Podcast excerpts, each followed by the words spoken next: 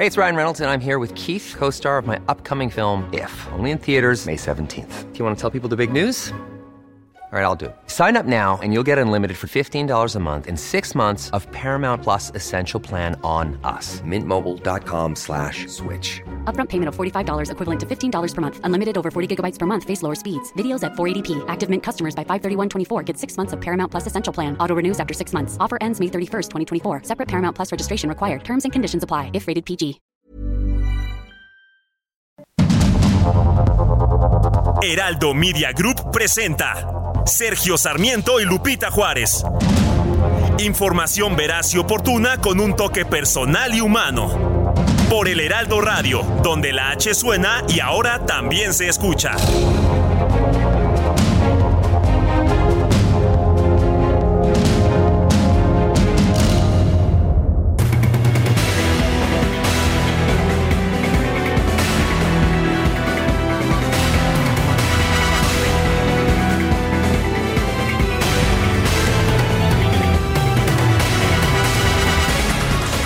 Un juez federal ha suspendido la multa por 9.145 millones de pesos que la Comisión Reguladora de Energía ha impuesto a la empresa española Iberdrola.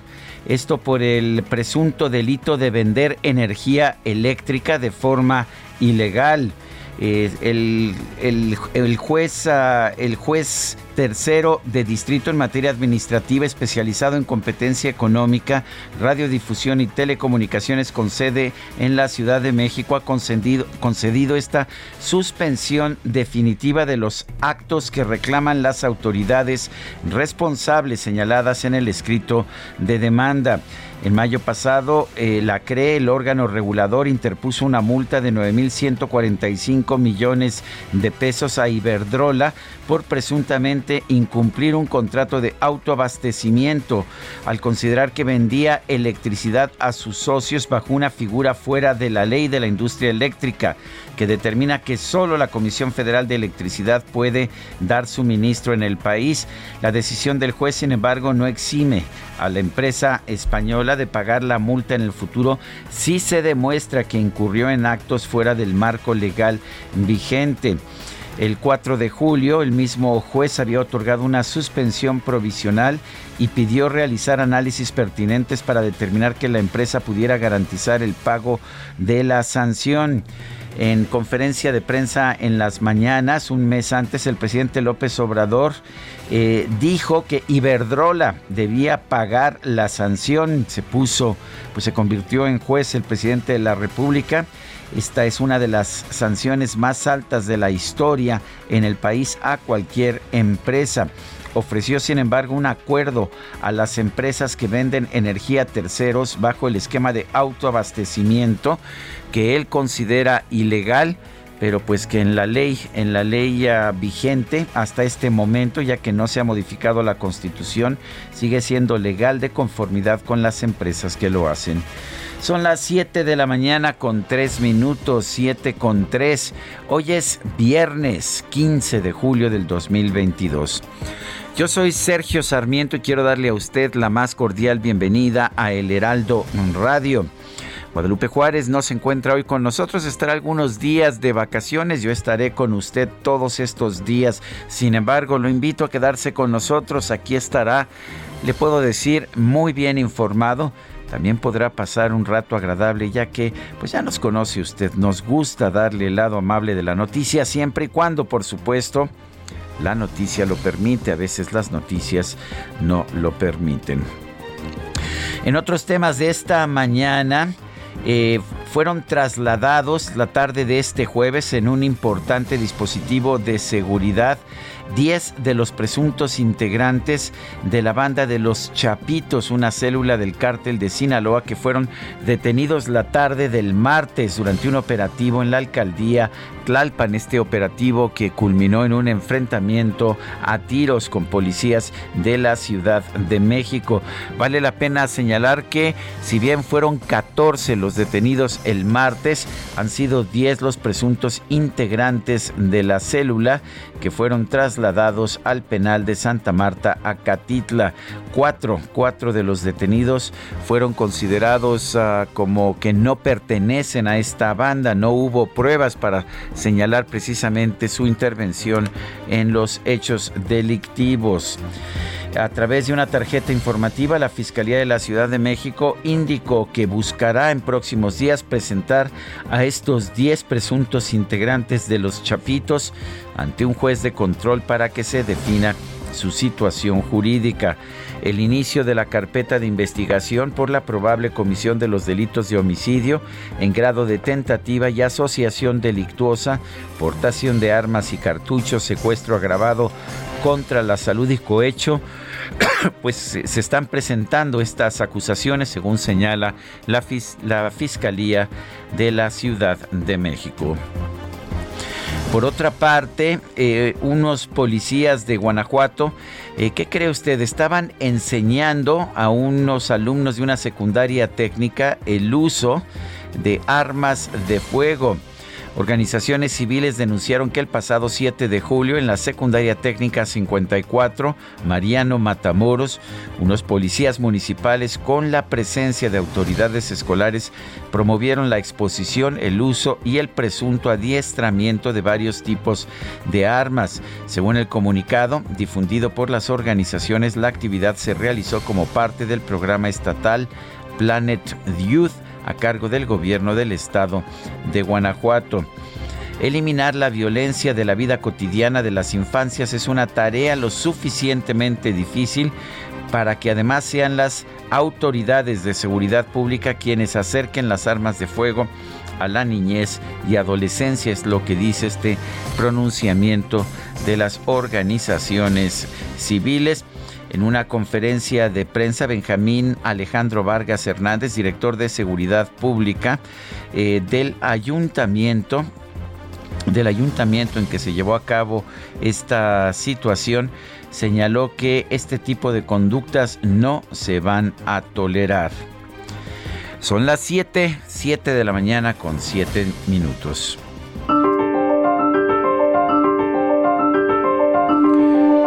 Vamos a la frase del día. Feminismo es luchar por la igualdad real con políticas eficaces que derriben barreras. Es una frase de Inés Arrimadas.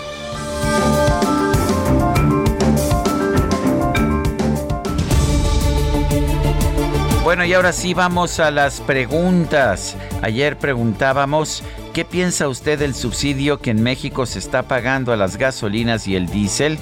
Es una buena medida, nos dijo el 16.2%. Error, 72.9%. ¿Quién sabe?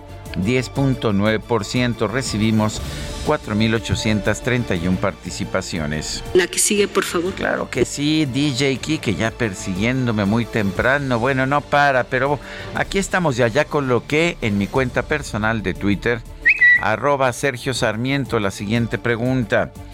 ¿Está usted de acuerdo en que toda la nueva inversión de electricidad debe venir de las empresas del gobierno, como la Comisión Federal de Electricidad?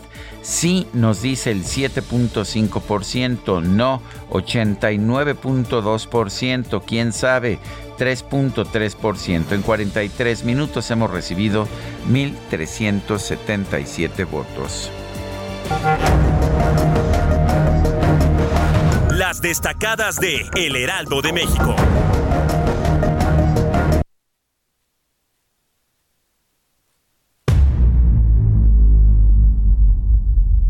Gracias a Dios que es viernes, por su trabajando duro o durando en el trabajo. Que se diga, vive usted su vida, que yo vivo la mía. Que solo es una, disfruta el momento, que el tiempo se acaba y para atrás no verá. Y sigo vacilando de party todos los días. cielo.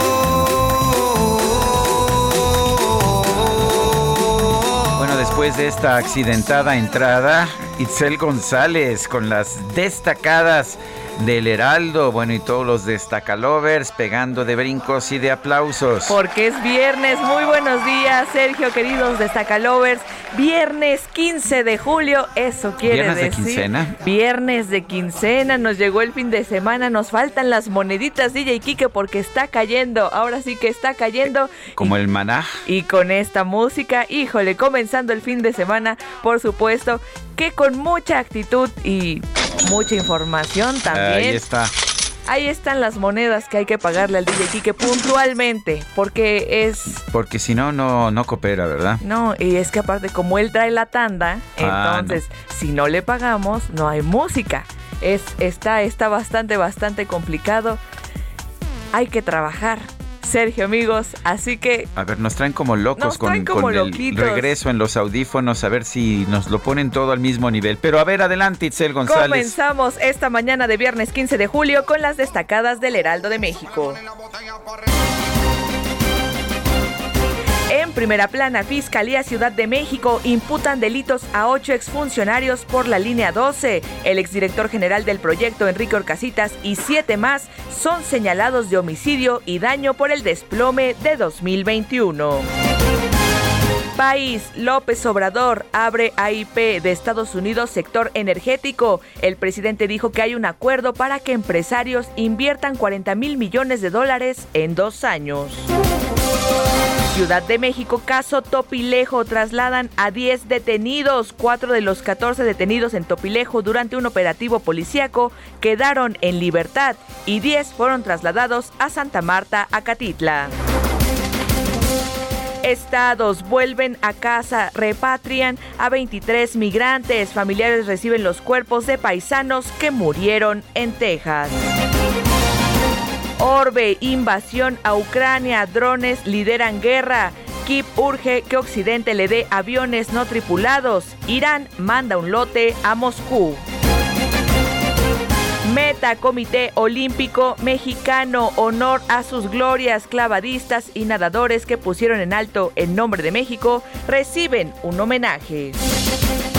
Y finalmente, en mercados, informa aduanas, apoyo cuesta 105.888 millones de pesos. La Agencia Nacional de Aduanas de México reveló que el subsidio representó 32% de su recaudación. Sergio amigos, hasta aquí las destacadas del Heraldo. Feliz viernes. Gracias, Itzel. Son las 7 de la mañana con 12 minutos. Es momento de ir a un resumen de la información más importante de este viernes 15 de julio de 2022. El presidente López Obrador sostuvo este jueves una reunión privada con el candidato, el ex candidato a la presidencia de Francia, Jean-Luc Mélenchon. Tras el encuentro, el político europeo aseguró que el mandatario mexicano podría asumir el liderazgo de Latinoamérica frente a Estados Unidos. Hemos tenido un encuentro muy amistoso porque nos conocemos desde tiempo, ¿no? Y me apoyó con mucha fuerza el presidente, Monseñor como es activa. Me apoyó con mucha fuerza el presidente. ¿Se acuerda usted cuando nos citaban la doctrina Estrada para no meternos en los temas políticos de otros países? Bueno, parece que ya quedó atrás esta, pues esta posición. El presidente de Venezuela, Nicolás Maduro, afirmó que su homólogo mexicano, Andrés Manuel López Obrador, mostró una posición firme y clara frente a la Unión Americana durante su reciente visita a la Casa Blanca. Es histórico, así lo observo yo, así lo creo, así lo califico, la posición sólida, clara, diplomática, firme del presidente Andrés Manuel López Obrador sobre todos los temas de la vida económica, de la migración, de la vida social, de la relación política entre los Estados Unidos de Norteamérica y México. Y tenemos que decir que si el presidente Andrés Manuel López Obrador habla de las relaciones entre México y Estados Unidos, está hablando de las relaciones de Estados Unidos y América Latina completa. El dirigente nacional de Morena, Mario Delgado, aseguró que el presidente López Obrador ha logrado establecer una relación de iguales con el gobierno de los Estados Unidos poniendo fin al entreguismo neoliberal. Un grupo de senadores republicanos visitó este jueves la frontera sur de Estados Unidos en la zona de Río Grande Valley, en Texas, con el objetivo de evaluar la situación de los flujos de migración ilegal.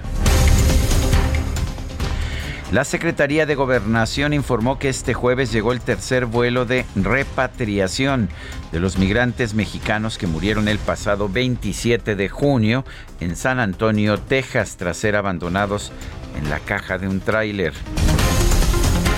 El embajador de México en los Estados Unidos, Esteban Moctezuma, informó que en los próximos meses nuestro país podría recibir cerca de 260 mil visas de trabajo temporales para contrataciones en el sector agrícola. Las visas que van a darse de una manera más ágil son las H2A. México me imagino que eso es una suposición que el año que entra tendrá alrededor de unas 260 mil visas H2A. El embajador de la Unión Americana en México, Ken Salazar, aseguró que su buena relación con el presidente López Obrador le ha servido para interceder a favor de las empresas de su país y para expresarle al mandatario mexicano su desacuerdo en distintos temas. When I was asked by President Biden to be the United States ambassador in Mexico, everyone, including the most recent ambassadors there, said that there was no way that we could have a dialogue with uh, Manuel Lopez Obrador, that he did not want to deal with the United States. My job was to try to understand him and where he was going with Mexico and try to advance the interests of the United States. I would say this document should speak for itself on how we've been able to advance the interests of the United States and Mexico. We have disagreements, and there are other, many other, many other issues where I can tell the president he's wrong, and I have, and I will do that. Bueno, entre otras cosas dice que cuando fue nombrado embajador de los Estados Unidos, los ex embajadores y muchos especialistas pensaron que no se podría tener un buen diálogo con Andrés Manuel López Obrador, pero él dice que él sí lo ha logrado, tenemos desacuerdos, pero hemos podido avanzar nuestras posiciones, es lo que dice el embajador Ken Salazar. Un reporte del Servicio de Investigación del Congreso de los Estados Unidos colocó a México en el lugar 57 de 137 en el ranking de transformación política global. El coordinador de Morena en el Senado, Ricardo Monreal, lanzó un llamado para democratizar a su partido a fin de que en las próximas elecciones los candidatos no sean elegidos por dedazo, sino a través de un verdadero consenso entre los militantes. No queremos que se trasladen a Morena las viejas prácticas de los partidos que ahora agonizan. Y por eso tenemos que actuar con congruencia y pedir la democratización de las decisiones y que se tome en cuenta a la gente es la única manera de salir adelante y de culminar este proceso de transición política. El presidente nacional del PRD, Jesús Zambrano, consideró que el senador de Morena, Ricardo Monreal, podría encontrar puntos de confluencia con la oposición de cara a las elecciones presidenciales del 2024. El diputado del Partido del Trabajo, Reginaldo Sandoval, afirmó que su compañero de bancada, Gerardo Fernández Noroña, podría asumir la candidatura presidencial de la coalición Juntos Hacemos Historia, ya que tiene más popularidad, dijo, que los aspirantes de Morena. Bueno, nosotros, nosotros sí tenemos nuestro candidato para el 24. Para nosotros nuestra propuesta ya listo para la encuesta, por es Noroña. Y en el Estado de México, pues estamos ahí también en la búsqueda de que lleguemos a acuerdos. ¿A poco sí le dan gallo al Estado? ¿Sí le dan posibilidades? Bueno, sí, pues mucha gente sí lo, lo, quiere y que se mida en la encuesta, pues no, no pasa nada. El senador de Morena, Eugenio Martínez, rechazó que los diputados locales y los alcaldes de su partido en el Estado de México hayan comenzado una rebelión para impulsar su candidatura al gobierno de la entidad. El Congreso de la Ciudad de México exhortó a la gobernadora de Campeche, Laida Sansores, a eliminar las supuestas fotografías íntimas de diputadas federales del PRI que dijo tener en su poder. Purísima del Rincón, Guanajuato, un grupo de policías municipales facilitó armas de fuego a distintos estudiantes de secundaria durante una actividad enfocada a orientar sobre el uso adecuado del sistema de emergencias 911. Las autoridades locales se comprometieron a investigar lo ocurrido. Este jueves se dio a conocer que 13 personas que fueron detenidas por los actos de violencia ocurridos en el estadio La Corregidora en Querétaro obtuvieron su libertad condicional tras aceptar un procedimiento abreviado o pagar una reparación del daño. El presidente municipal de Caborca, allá en Sonora, Abraham David Mier Nogales, pidió a los integrantes del crimen organizado que abandonen la ciudad para poner fin a los constantes episodios de violencia. En el marco del diálogo interreligioso por la paz, representantes en México de las religiones budista, anglicana, luterana, islámica, bautista y judía anunciaron su respaldo a la jornada de oración por la paz convocada por la Conferencia del Episcopado Mexicano. El subsecretario de Derechos Humanos, Población y Migración, Alejandro Encinas, reconoció que la respuesta del gobierno ha sido insuficiente para resolver el problema del desplazamiento forzado interno. Ocho funcionarios de la Ciudad de México fueron acusados formalmente por la Fiscalía General Capitalina como presuntos responsables del desplome de la línea 12 del metro. Todos son exfuncionarios, todos son de administraciones pasadas. No hay uno solo de las actuales de la actual administración.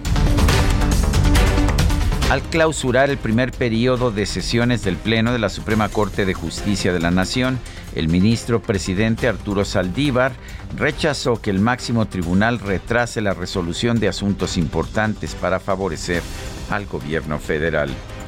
Esta Suprema Corte confirma una vez más su independencia y su autonomía y la seriedad de todas y todos quienes lo integramos. Se dice con frecuencia que la Corte no ha resuelto asuntos que pueden ser relevantes o importantes para el gobierno en turno. Y esto es absolutamente falso, como se puede demostrar simplemente con la enunciación de los asuntos que hemos venido resolviendo.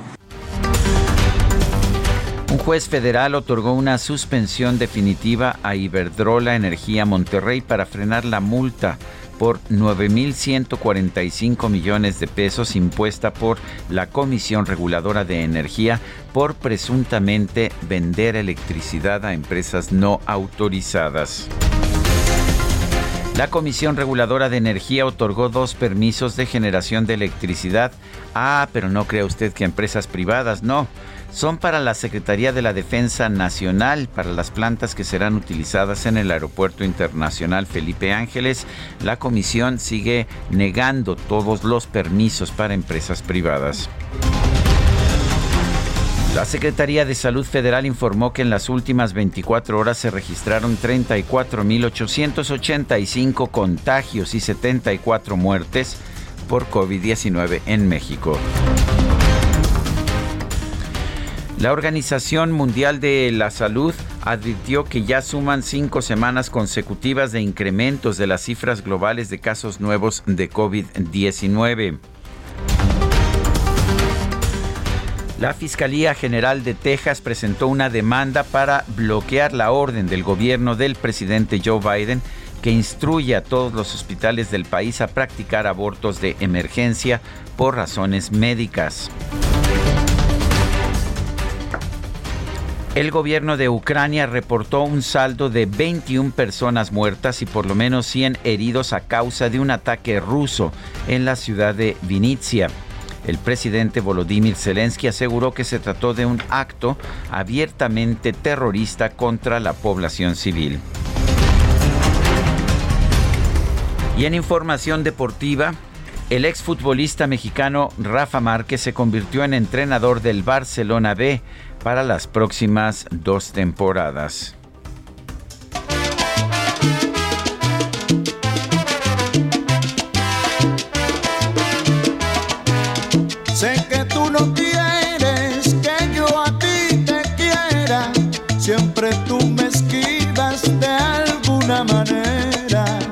Bueno, costó trabajo, ¿eh? No crean que fue fácil, hubo que hacer acuerdos, arreglos, pasar dinero, robarse algunas urnas, pero al final, al final tenemos a Oscar de León, quien nació el 11 de julio de 1943. Lo vamos a estar escuchando hoy, empezamos con esta clásica Llorarás.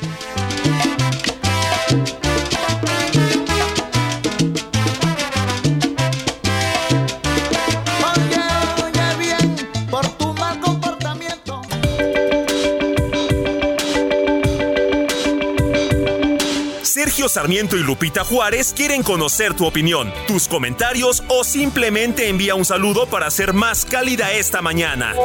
Envía tus mensajes al WhatsApp 55 20 10 96 47.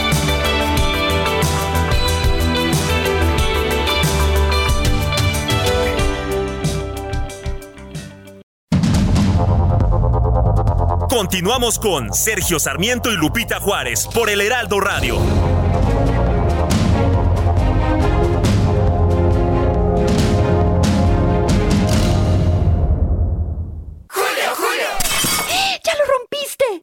No tiene remedio. Pues para remedios, medicamentos y más, llega el 4x3 en todo el departamento de farmacia. Y además lleva el segundo al 50% de descuento en todos los pañales Huggies y Clean Bebé. Con Julio, lo regalado te llega. Solo en Soriana. A julio 18. Aplica restricciones.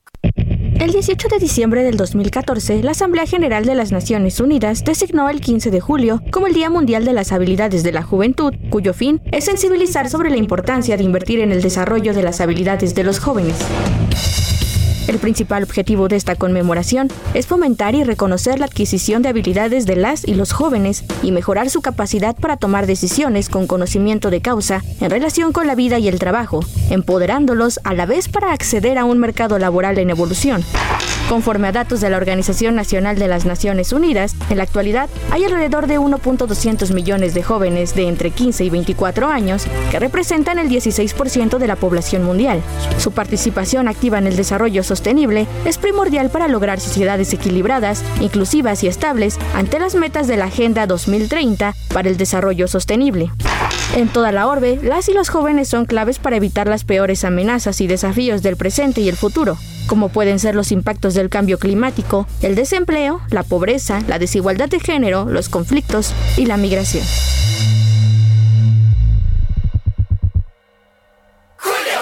¡Órale! A esta fiesta vino todo el mundo. Pues si todo el mundo vino, que le lleguen al 3x2 en todos los vinos y licores. Y además, 3x2 en todos los jugos y néctares Jumex. Sí, 3x2. Con Julio, lo regalado te llega. Solo en Soriana. A julio 21. Aplica restricciones.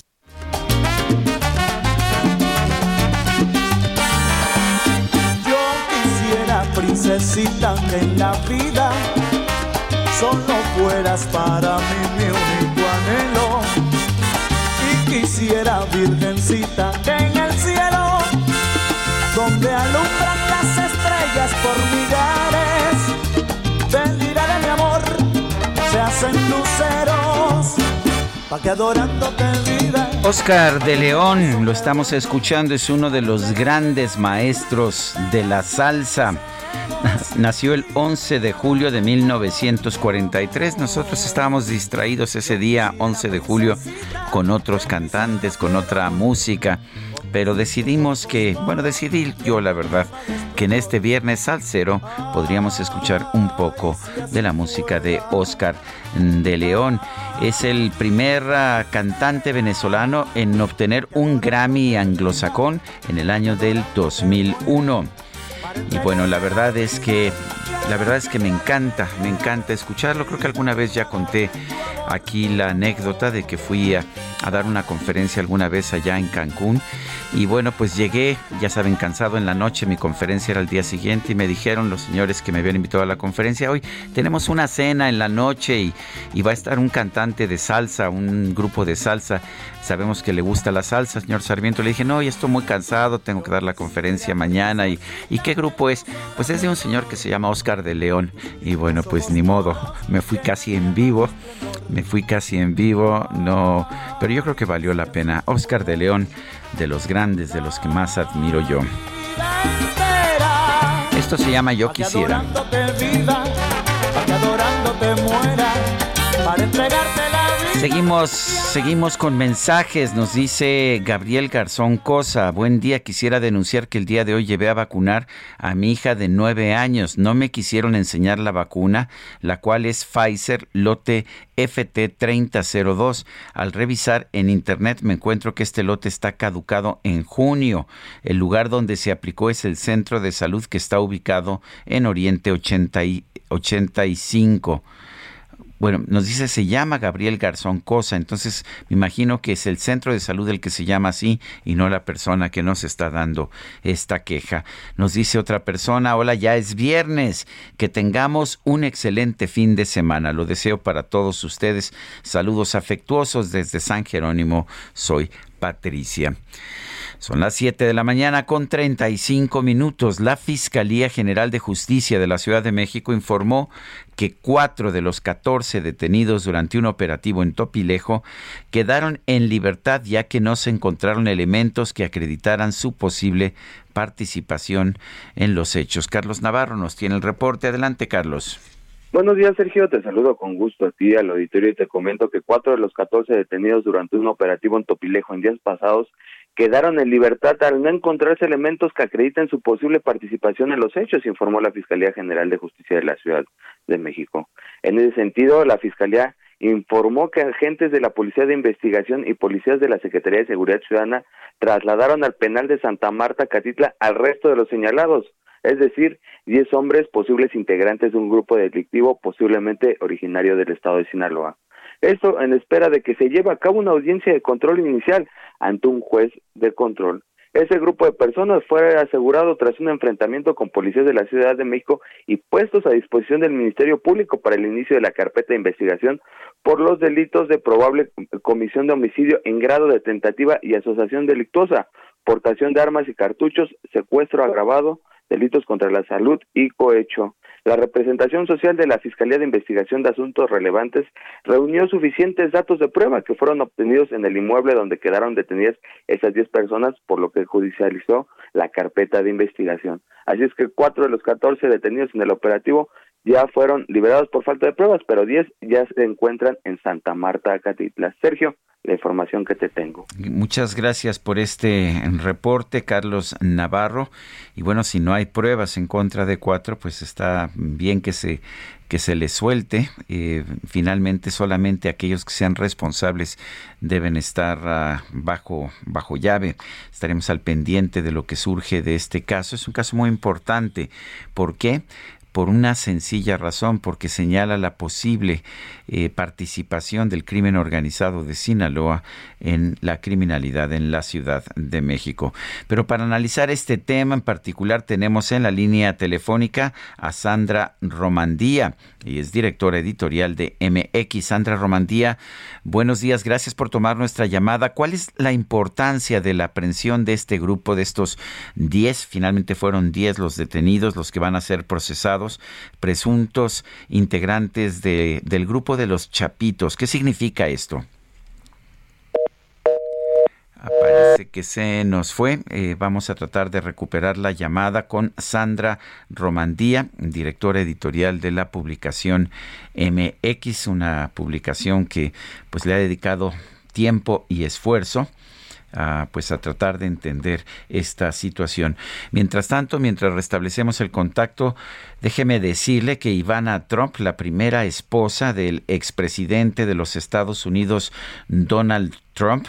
Eh, murió ayer a la edad de 73 años. Ella nació en la antigua Checoslovaquia, era modelo y era esquiadora y bueno, pues estuvo casada con el, ah, el, entonces empresario Donald Trump y sería madre de sus hijos. Ya tenemos a Sandra Romandí en la línea telefónica, directora editorial de MX. Sandra, cuéntanos por qué es importante la detención de este grupo de los llamados chapitos. Hola, muy buenos días. Eh, gracias por, por el espacio. Eh, pues mira, después de esto que, vimos que ocurrió el, martes en la Ciudad de México, esta balacera que, que bien eh, reportó el, el, periodista en la intervención anterior, eh, pues es sin duda una, para empezar, una alerta de eh, la presencia de esta célula del cártel de Sinaloa. Aparte, no es cualquier célula. Lo que llama la atención y habría que destacar como importante es que sea una célula que está directamente eh, ligada o estaría liderada por, por uno de los hijos de El Chapo Guzmán, lo cual no es cualquier cosa. Eh, pero esta detención también también refleja otras cosas que es por una parte el, asentamiento de el, o el intento de asentamiento para la venta de drogas y control de drogas del, cártel de Sinaloa en esa zona específica de la ciudad. Um, creo que es importante recordar o poner en contexto que ese corredor del sur de la ciudad de Topilejo, Tlalpan, es siempre estuvo durante 2005, 6, 2008 hasta que se eh, hasta que cayeron los Beltrán Leiva controlada por ese grupo de los de los Beltrán Leiva que eran eh, pues, aliados en su momento del cártel de Sinaloa hasta que hubo una ruptura. A partir de ahí, como lo hemos platicado en el libro del que soy coautora con mis compañeros David Fuentes y Antonio Nieto, Narco Ciudad de México, eh, esa zona específica empezó, digamos, a llenarse o a ser controlada por otros pequeños grupos eh, sin que hubiera un dominio total, como ocurre en otras zonas de la Ciudad de México, de un grupo en especial. Por decir algo, el centro, este, la colonia Roma, la Gustavo Madero, pues de alguna manera han sido controladas por la Unión de Tepito, eh, y por y por otras bandas antes que ha sido muy clara su incursión. Eh, es como como como darnos cuenta que hay hay zonas que tuvieron llegaron a registrar vacíos de estos grupos y que ahora pues estarían tratando de entrar eh, esta esta célula que insisto no es para demeritarla, no es para demeritar lo ocurrido, a eso me refiero. ¿Por qué? Porque el, el nivel de, carga, de, armamento que tiene este este grupo eh, refleja y prende alertas de lo que puede estar sucediendo en cuanto a estructuras de control y de poder de fuego. Esto es muy importante. O sea, darnos cuenta que no se trata de pequeñas pandillas o narcomenudistas que puedan estar por la ciudad enfrentándose con policías, sino eh, con una con una parte de un cartel de Sinaloa poderoso, el que ha llegado a ser el más poderoso en América y que está sentado en la Ciudad de México con, como vimos en el decomiso, eh, armamento muy, muy poderoso que puede representar, por supuesto, una amenaza. Eh, lo que no entiendo bien es para qué, para qué se establece en la Ciudad de México un grupo de, narcotraficantes. ¿Tienen producción aquí o es, es, zona de paso? ¿Cuál, ¿Cuál sería el propósito? Nos decía hace algunos días el secretario de Seguridad Pública de la Ciudad de México que, que las personas que tenían secuestradas era por su, por su operación en la Ciudad de México, pero no porque estuvieran secuestrando para obtener rescate. ¿Qué nos puedes decir? Así es. Eh, mira, los que a los informes de inteligencia que yo he tener acceso y las fuentes que están también en estas operaciones de inteligencia, pues revelan tres cosas. Una, eh, o apuntan a tres cosas. Una es que esta célula del cártel de Sinaloa, pues estaría intentando eh, tener el control de, eh, de la venta de drogas en la Ciudad de México, en ese punto que es a donde de alguna manera han logrado entrar porque había un vacío.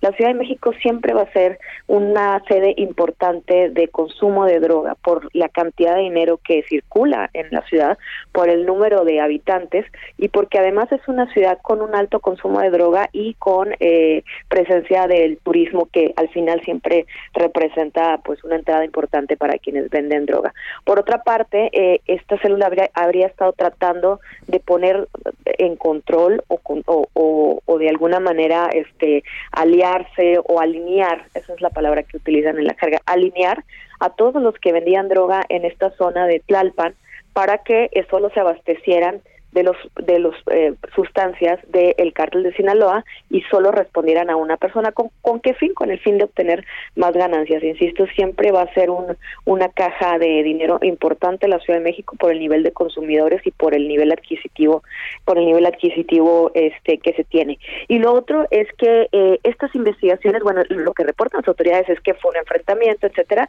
pero eh, ya ya llevaba meses la investigación con respecto a la presencia del cártel de Sinaloa justo en esa zona y lo que habría detonado que se acercaran mucho más al objetivo y a las casas de seguridad donde ellos estaban, pues es, es la, eh, la referencia de que un mes antes una camioneta con 32 kilos de cocaína de ese mismo grupo del cártel Sinaloa de los Chapitos fue se perdió o digamos en un en un mal movimiento de traslado que quedó en una camioneta abandonada en Río Mixcoac, la alcaldía Benito Juárez, eh, un cargamento de 32 kilos de, cocaína que llevaban justamente hacia Topilejo. Las cámaras de seguridad, bueno, se reportó esta camioneta abandonada y la, eh, los policías eh, y, e inteligencia empezaron a investigar con respecto a las imágenes obtenidas por cámaras de seguridad y pudieron darse cuenta que los que huyeron o las motocicletas que en ese momento iban custodiando esta camioneta con droga se enfilaron hacia Topilejo y es a partir ahí donde se empieza a cerrar un poquito más la llave de las hipótesis de eh, la, los eh, miembros de los integrantes de la policía de investigación que apuntaban a que esta célula pues estaba resguardando eh, la droga para su distribución en ese punto de la Ciudad de México, en Topilejo. Bueno, pues muy interesante, Sandra. Sandra Romandía, directora editorial de MX. Gracias y un fuerte abrazo. Muchas gracias, muy buenos días.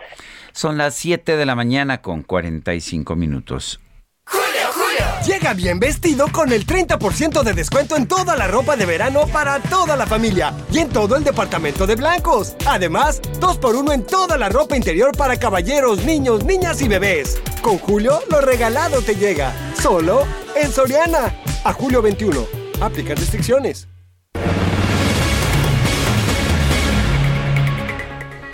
El presidente Andrés Manuel López Obrador dijo este jueves que el gobierno de Estados Unidos aceptó aumentar considerablemente el número de visas de trabajo temporal en la Unión Americana. Es curioso porque lo que yo escuché del presidente Joe Biden de los Estados Unidos fue la palabra paciencia, fue lo que yo escuché que le dijo al presidente López Obrador.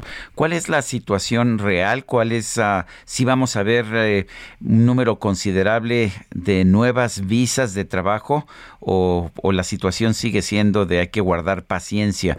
Vamos a conversar sobre este tema con Enrique Perret. Él es director de la US Mexico Foundation. Lo tenemos en la línea telefónica. Enrique, gracias por tomar esta llamada. ¿Cuál es la situación? Eh, ¿Realmente ofreció el gobierno de Estados Unidos en algún momento que yo no me di cuenta ampliar el número de visas para mexicanos y centroamericanos? Hola Sergio, buenos días. Un gusto saludarte a ti, a tu auditorio. Eh, mira, a ver, lo primero que creo que deberíamos de, de, de analizar es los, los hechos de hoy, ¿no? México hoy envía cerca de 250, 260 mil trabajadores temporales todos los años a Estados Unidos. Es gente que viene bajo un programa obviamente legal, un programa de trabajo, ya sea para, para el sistema agrícola, la industria agrícola en Estados Unidos, en donde son la mayoría, o hay también trabajadores no agrícolas para diferentes industrias, que son las famosas visas H2B, eh, vienen también muchos trabajadores bajo ciertas profesiones en esta visa que le conocemos como visa NAFTA y, y hay otros programas de trabajadores temporales entre compañías o, trabajadores eh, temporales que se quedan acá después de ciertos estudios. Todo ese grupo, digamos, estamos hablando de 260 mil trabajadores. ¿Son pocos o son muchos? yo creo que es un grupo bastante considerable. Estás hablando de que también estas personas que envían dinero a México o que regresan a México después de ese trabajo temporal con dinero en la bolsa, también hay un factor de prevenir que otros miembros de su familia decidan eh, migrar de manera legal o ilegal. Entonces, hay un ganar-ganar en esos programas de trabajadores temporales. Pero esos ya existen, ¿no es así, Enrique? Esos programas ya estaban. Esos ya, esos ya existen, Sergio, existen desde hace mucho tiempo. ¿Cuál es la solicitud que el gobierno mexicano está haciendo? Bueno, que esos programas se, se expandan, ¿no? Y ahí es donde creo que está la complejidad del tema de si el presidente Biden aceptó, no aceptó, etcétera. Porque además no todo está en la decisión del presidente Biden. El Congreso de los Estados Unidos en muchos de estos tipos de visa tiene mucho que decir. De hecho, por ejemplo, en las visas no agrícolas, las H2B, hay un límite. El Congreso establece un límite para estas visas que, si no mal recuerdo, el día de hoy están en 66 mil visas para todos los países. México es el país número uno, obviamente por su proximidad y por eh, y evidentemente por la oferta laboral que México tiene en ese sentido, pero pero hay un límite. Extender ese límite tiene que pasar por el Congreso.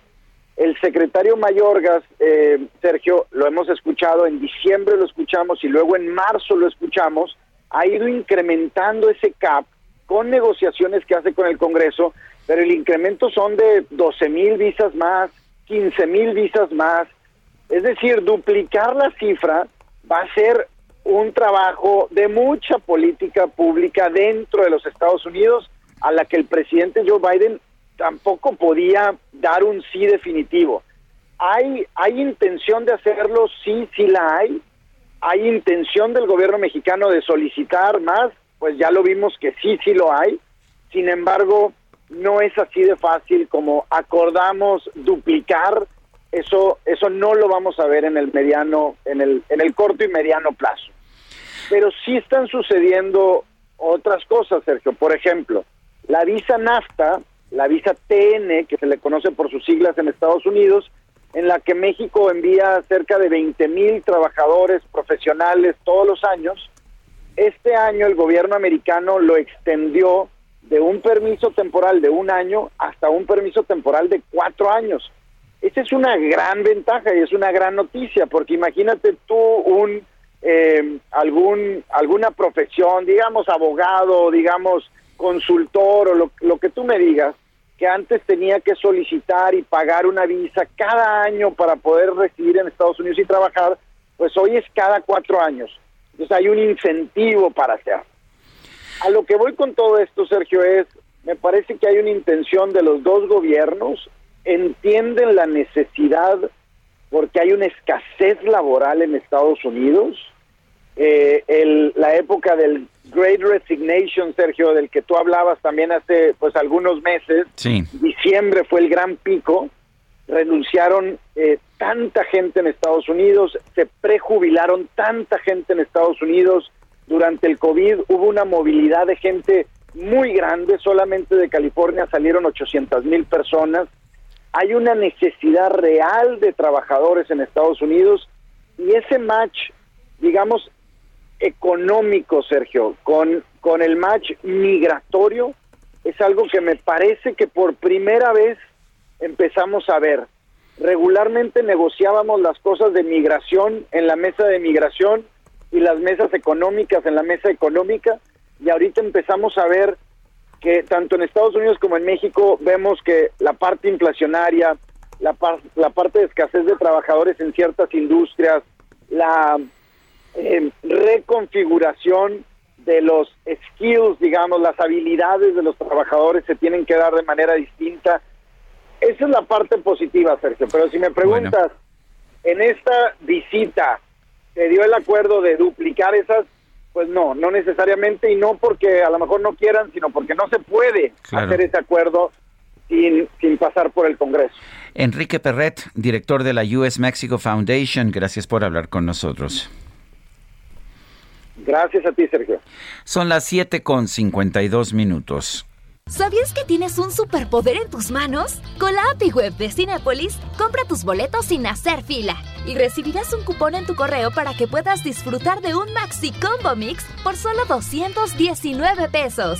Sin excusas. API Web Cinepolis. Más fácil, más rápido, más seguro.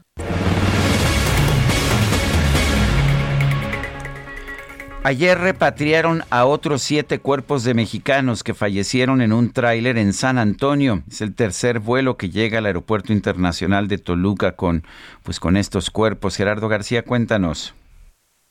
Muy buenos días, Sergio y auditorio. Al suelo mexicano ya han llegado 23 cuerpos de los connacionales víctimas de la tragedia de San Antonio, Texas, Estados Unidos, luego de que llegó un tercer vuelo militar al aeropuerto internacional de Toluca, esto en el Estado de México. El coordinador para América del Norte de la Secretaría de Relaciones Exteriores, Arturo Rocha Hernández, confirmó las repatriaciones y anunció que el resto los restos de otros dos connacionales serán traídos hasta este viernes. El último vuelo aterrizó a las 13 con 48 horas de este jueves en la terminal aérea de la capital mexiquense. A las 14 con 26 horas, las carrozas fúnebres salieron del hangar de las autoridades federales que se ubican en este aeropuerto y tomaron distintos puntos para llevar los cuerpos a sus lugares de origen. Los repatriados fueron en esta ocasión Óscar, José y Pedro de Guanajuato, Julio de Chiapas, Jesús y Pablo de Veracruz y Marcos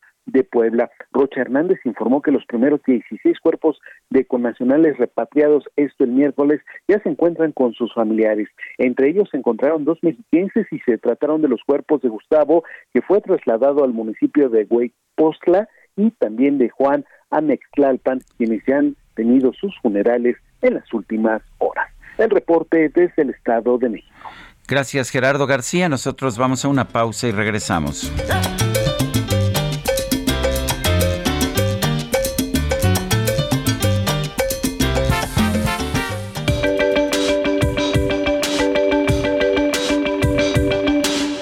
Sarmiento y Lupita Juárez quieren conocer tu opinión, tus comentarios o simplemente envía un saludo para ser más cálida esta mañana.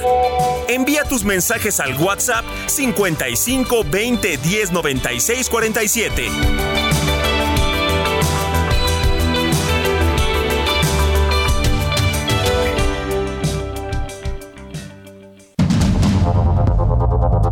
Continuamos con Sergio Sarmiento y Lupita Juárez por el Heraldo Radio.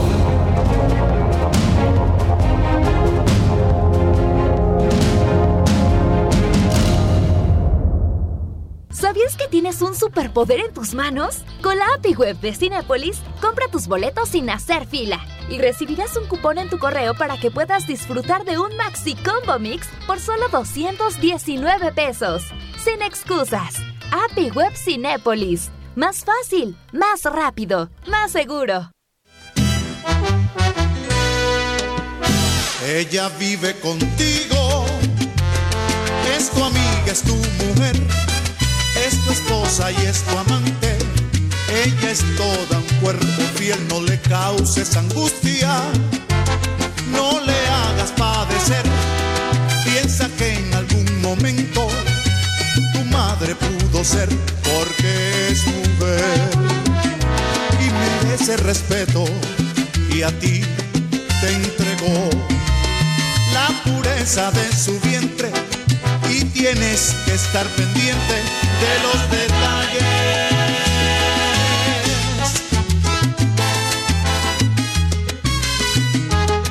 Hay que estar pendiente de los detalles, ya sabe usted, las relaciones, las relaciones amorosas, deja uno de prestar atención a los detalles y al final, en lugar de estar viendo todas las cosas bonitas de la persona amada, empieza uno a ver todo lo malo, ¿no?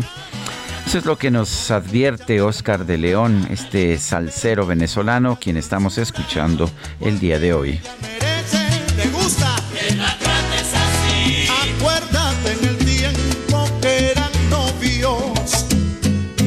Llevabas cóctel, la invitabas a comer, la sacabas a bailar.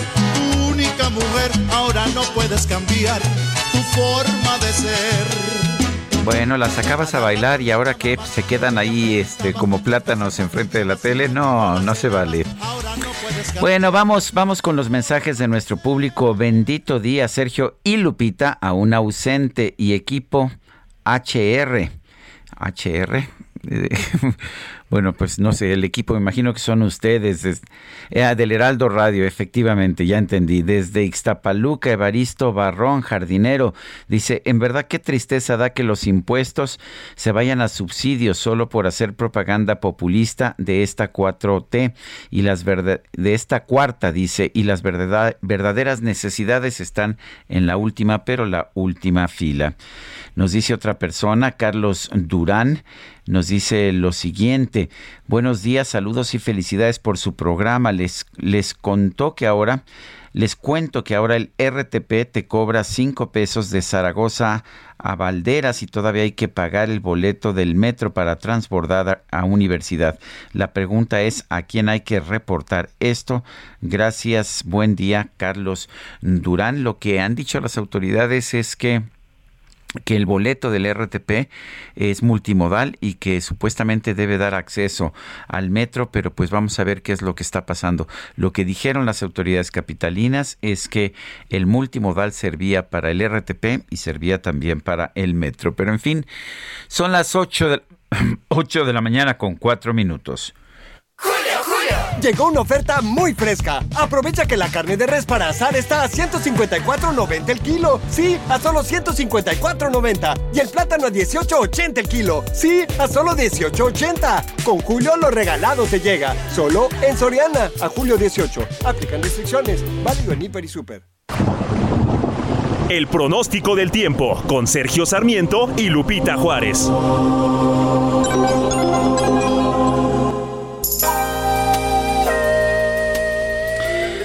Jesús Carachure, meteorólogo del Servicio Meteorológico Nacional de la Conagua. ¿Cómo vamos a andar de clima? Cuéntanos. Hola Sergio, ¿qué tal? Buenos días. Eh, muy buenos días al auditorio que nos escucha. Pues mira, eh, tendremos eh, precipitaciones prácticamente en casi todo el territorio nacional, con excepción de lo que es Baja California. El resto de las entidades habrá lluvias, Obviamente no las mismas intensidades, pero sí, sí hay condiciones eh, para lluvias intensas en algunos estados de la República, como lo vamos a ver. Tenemos eh, diferentes sistemas meteorológicos que estarán afectando, pues ahora sí que a lo largo y ancho de México. Tenemos eh, el paso de la onda tropical número 12 que recorrerá el sureste, centro y sur del territorio nacional. esta onda tropical 12 se se interacciona con una zona eh, de baja presión en el Océano Pacífico con alta probabilidad eh, precisamente de, desarrollo eh, ciclónico. Este hecho estamos esperando que ya en próximas horas, posiblemente pues en un par de horas, pudiera ser lo que es lo que va a ser la depresión tropical 6 al sur de las costas de Guerrero y de Michoacán. Eh, bueno, estamos esperando, ahorita pues es una zona de, inestabilidad, una zona de baja presión, eh, que se combina, como te comentaba, con la onda eh, tropical 12, y tenemos también un canal de baja presión extendido a lo largo de la Sierra Madre Occidental y lo que es el monzón eh, mexicano que está afectando el noroeste de México. La interacción de estos eh, sistemas, como te comentaba, generará precipitaciones en pues prácticamente todo el, país. Esperamos lluvias intensas para hoy en lo que es Sinaloa, Nayarit, Jalisco, Michoacán, Guerrero y Oaxaca. Son los estados pues con más afectaciones en cuanto a las lluvias.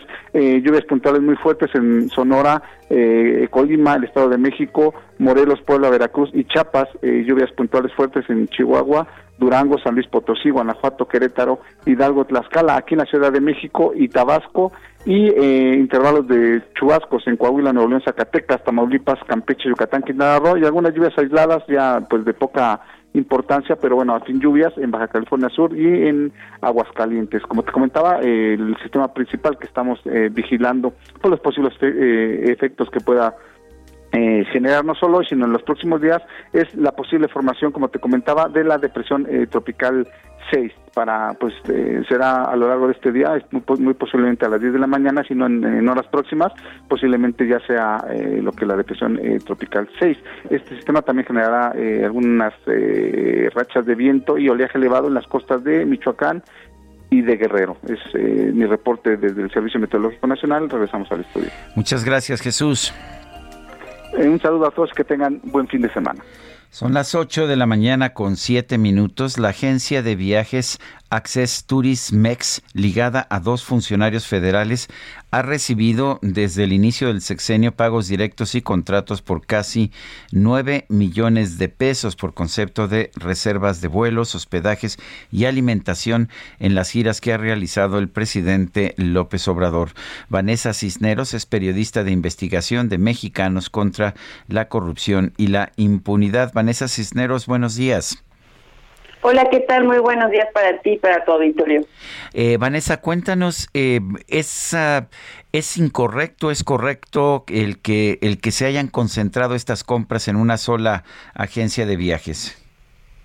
Eh, creo que más allá de que sea correcto o incorrecto, lo que podemos eh, decir sobre esta agencia de viajes es que llama la atención que justo eh, se contrate a Access Tourismex, una empresa que pertenece al papá de un funcionario del Instituto Nacional de Migración, además de que esta empresa, eh, bueno, fue contratada por quien antes eh, trabajó durante 12 años en ella, quien es una funcionaria de la oficina de presidencia que justo se encarga de gestionar los viáticos del presidente. Esta persona es Miriam Sierra Cárdenas, quien eh, se desempeña como subdirectora de recursos humanos de la oficina del presidente, quien trabajó de 2007 a 2019 y bueno, después se incorporó eh, a la oficina de la presidencia.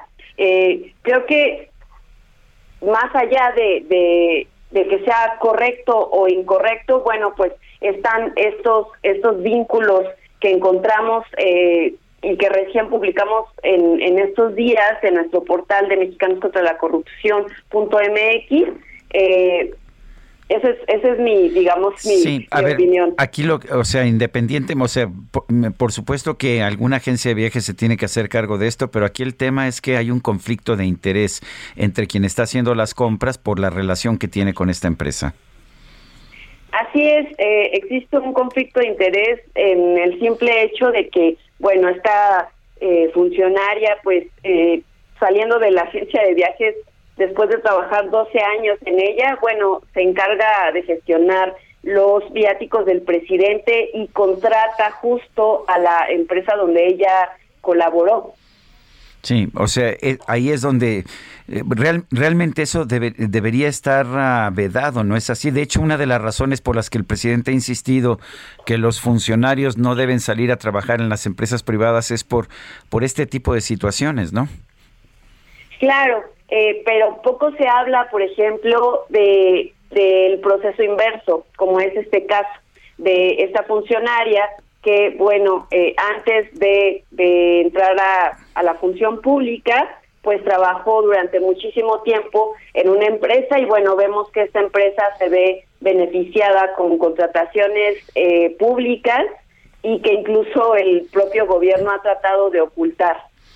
Ah, tengo entendido que, que, no se ha dado transparencia a esta información, ¿eso es cierto?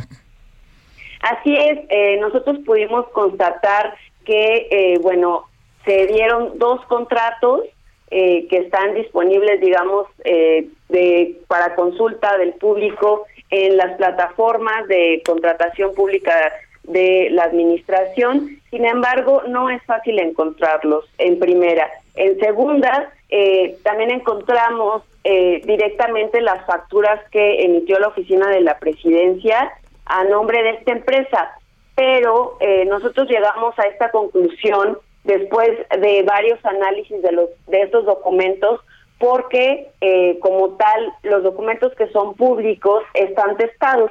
Esto quiere decir que tienen una marca negra donde está el nombre de la empresa y su RFC, por lo tanto no es posible saberlo, digamos, de primera vista, no es posible saber con quién estaban comprando estos boletos.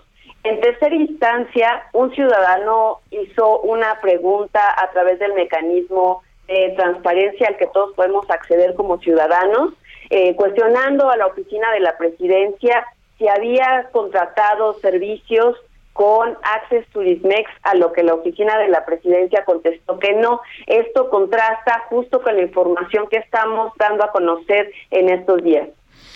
Yo quiero agradecerte, Vanessa Cisneros, periodista de investigación de Mexicanos contra la Corrupción y la Impunidad, el que hayas hablado con nosotros. Gracias a ustedes por el espacio. Tengan un excelente día y los invito a leer esta investigación en contra la corrupción.mx. Muy bien, gracias. Y pues es un, es un tema, pues es un tema complicado, fundamentalmente la persona que está contratando los viajes, eh, las estancias de hotel, etcétera, del presidente López Obrador, pues lo está haciendo con una, una empresa, con una agencia de viajes en la que trabajó anteriormente y con la que tiene relación familiar. Son las 8 de la mañana con 13 minutos. Llegó una oferta apantallante. Pantalla LG de 55 pulgadas 4K Smart TV a solo 9,990 pesos. Y además, 3x2 en todos los shampoos y acondicionadores Caprice, Bert, Fructis y Bielvis. Con Julio, lo regalado te llega. Solo en Soriana. A julio 21. Aplican restricciones. El Químico Guerra. Con Sergio Sarmiento y Lupita Juárez. Químico Guerra, buenos días. ¿Qué nos tienes esta mañana? Pues desde este lugar maravilloso que se llama Cancún, en el Caribe mexicano, Sergio, una buena noticia. Ya es que tenemos problemas importantes de abastecimiento de agua potable en las ciudades, eh, con el tratamiento de las aguas servidas, las aguas negras. Hay problemas verdaderamente críticos, como los estamos viendo ahorita en Monterrey, en la esquina noroeste de la República, también problemas muy importantes de agua. Pues aquí en Cancún hay un ejemplo exitoso que me gustaría comentar contigo porque se demuestra que sí existen alternativas y hay soluciones para un manejo racional, suficiente y sustentable, sobre todo del agua. Fíjate que yo soy eh, parte del Comité de Vigilancia Ambiental eh, de una empresa que se llama Aguacán, eh, es el nombre genérico, es, se llama Desarrollos Hidráulicos de Cancún, que es una verdadera maravilla. Fíjate, ayer estuve en una planta nuevecita que acaban de ahora, una de las siete plantas que tienen aquí en Cancún, eh, que podría yo haber estado en Alemania o en Finlandia, Sergio. Eh, todo como debe ser, con los protocolos perfectos, la maquinaria totalmente limpia, sin olores. Fíjate, esta planta recibe las aguas negras de Cancún, las trata de tal manera que al final tienen la calidad suficiente para ser reinyectadas al acuífero. Es lo que se llama pues una economía circular, ¿no? El poder aprovechar, en vez de tirar las aguas negras por ahí, ir a contaminar los ríos, eh, las, las lagunas, los lagos, Aquí se purifica, queda perfectamente limpia y desinfectada y se puede reinyectar para mantener el nivel de los acuíferos que no se estén abatiendo por la sobreexplotación del acuífero, sino de lo que se saca, pues se reinyecta ya tratada para que tenga una calidad adecuada. Esta planta funciona además con celdas fotovoltaicas, o sea, es un ejemplo, ¿verdad?, de cómo se puede usar la energía, eh, digamos, renovable, alterna, el 33% de todos sus requerimientos energéticos lo tienen con una primera planta de 490 kVA, kilo, kilowatts, y no, no puede ser más grande porque la ley se los prohíbe, fíjate qué tontería, ¿no? O sea, más allá de 500 kVA, ya no lo puedes este, instalar tú por tu parte, porque qué barbaridad, le vas a quitar mercado a la CFE cuando la CFE no está atendiendo suficientemente el mercado. Esta planta tiene esta eh, instalación fotovoltaica, tiene un sistema de reciclaje, por ejemplo, de todos los lodos que se generan, ¿verdad?, con la remoción de contaminantes, eh, en una eh, forma totalmente integral y es una maravilla verlo. Bueno, lo interesante de esto, Sergio, es un sistema concesionado, o sea, la construcción, la inversión, eh, la tecnología, todo eso no le costó un centavo a los contribuyentes de Quintana Roo. Lo hizo la planta con un financiamiento que ella consiguió por su parte y con la venta con un precio bastante accesible del agua, agua para todos, eh, se está financiando esta inversión. Es un ejemplo de cómo se pueden hacer las cosas, Sergio. No, no se tuvo que gastar un dineral del erario, ¿verdad? Quitándole recursos a otros rubros.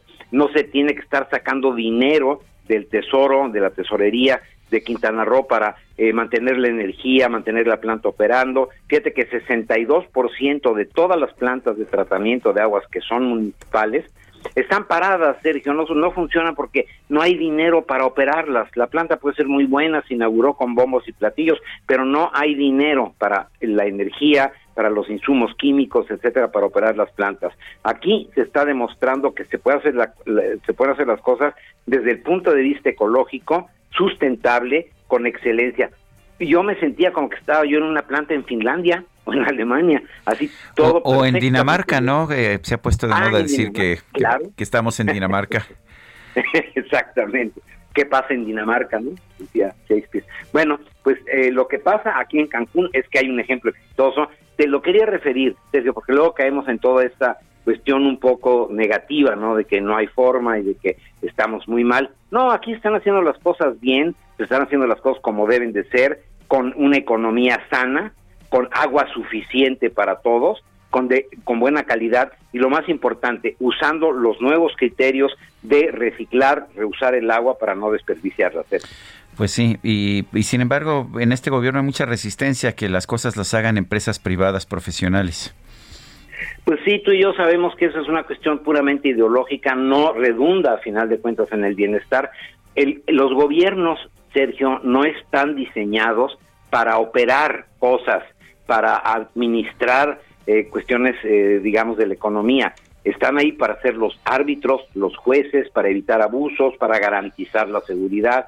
Pero cuando los gobiernos se meten a manejar el agua, receta para que las cosas salgan mal. Sergio. Químico Guerra, gracias. Al contrario, buen fin de semana, Sergio. Son las 8 de la mañana con 18 minutos. Y vamos, a, vamos con otros temas. Eh, Petróleos Mexicanos acaba de revelar, ha revelado la identidad de dos gerentes en Houston que supuestamente fueron sobornados por la firma suiza Vitol. La divulgación de los nombres fue obtenida gracias a una resolución del Instituto Nacional de Transparencia. Los exfuncionarios que presuntamente recibieron sobornos son Carlos Espinosa Barba y Gonzalo Guzmán Manzanilla, quienes ostentaron en su momento los cargos de gerente general de contrataciones de Pemex Procurement International, PPI. Esto lo informó la Dirección Jurídica de la Petrolera en un documento enviado a Quinto Elemento Lab. Y bueno, vamos con otros temas. Al analizar diferentes asuntos, la Sala Superior del Tribunal Electoral del Poder Judicial de la Federación confirmó las infracciones aprobadas por la Sala Regional Especializada a la jefa de gobierno de la Ciudad de México, Claudia Sheinbaum, a Adán Augusto López, secretario de Gobernación, a Morena y a su presidente nacional, Mario Delgado, por vulneración a las reglas electorales. Arturo Espinosa Silis es director de Estrategia Electoral. Lo tenemos en la línea telefónica. Arturo Espinosa, buenos días. ¿Qué significa esta decisión de la Sala Superior del Tribunal Electoral? Muy buenos días, Sergio. ¿Cómo estás? Me da mucho gusto saludarte. Buenos días, sí. Bueno, creo que este asunto es uno de los muchos que se unen a esta violación sistemática y generalizada que hubo por parte de servidores públicos, principalmente del gobierno federal, a las reglas de la revocación de mandato. Mira, te, doy algunos datos, ¿no? Ah, se presentaron durante la revocación de mandato más de 300 quejas por eh, violaciones a las reglas que rigen este ejercicio. 200 de ellas eran de conductas de servidores públicos, es decir, más del 70% de las infracciones provenían de servidores públicos. Además, se emitieron, el INE emitió 18 medidas cautelares en las que les pedía que dejaran de realizar este tipo de conductas o este tipo de acciones, muchas de ellas en Twitter, algunos desplegados, declaraciones en medios de comunicación y, y demás. De estas 18 medidas cautelares, 15 fueron incumplidas, es decir, ignoradas por parte de la autoridad. ¿Qué quiere decir esto que resolvió la sala superior? Bueno, pues que por un lado, durante la revocación de mandato, se vio claramente que servidores y servidoras públicas ignoraron totalmente el marco constitucional. Por completo eh, eh, lo hicieron a un lado. Esto me parece que, al menos en la historia reciente de nuestro país, en la historia democrática reciente de nuestro país, nunca habíamos visto un ejercicio de participación ciudadana en el que hubiera una violación tan constante y tan sistemática de la ley. La verdad es que en estos días he estado pensando que otro ejercicio puede ser similar. Recuerdo las elecciones un poco en 2015 cuando el Partido Verde de una forma reiterada violó la ley electoral a través de una sobreexposición, a través de promoción en medios, en radio, y televisión y demás. Si, si, no mal recuerdo, Arturo, la izquierda se quejaba precisamente de ese tipo de abuso de los partidos que estaban en el poder. Justamente, a ver, esta es parte de, hay dos ironías aquí muy grandes, ¿no?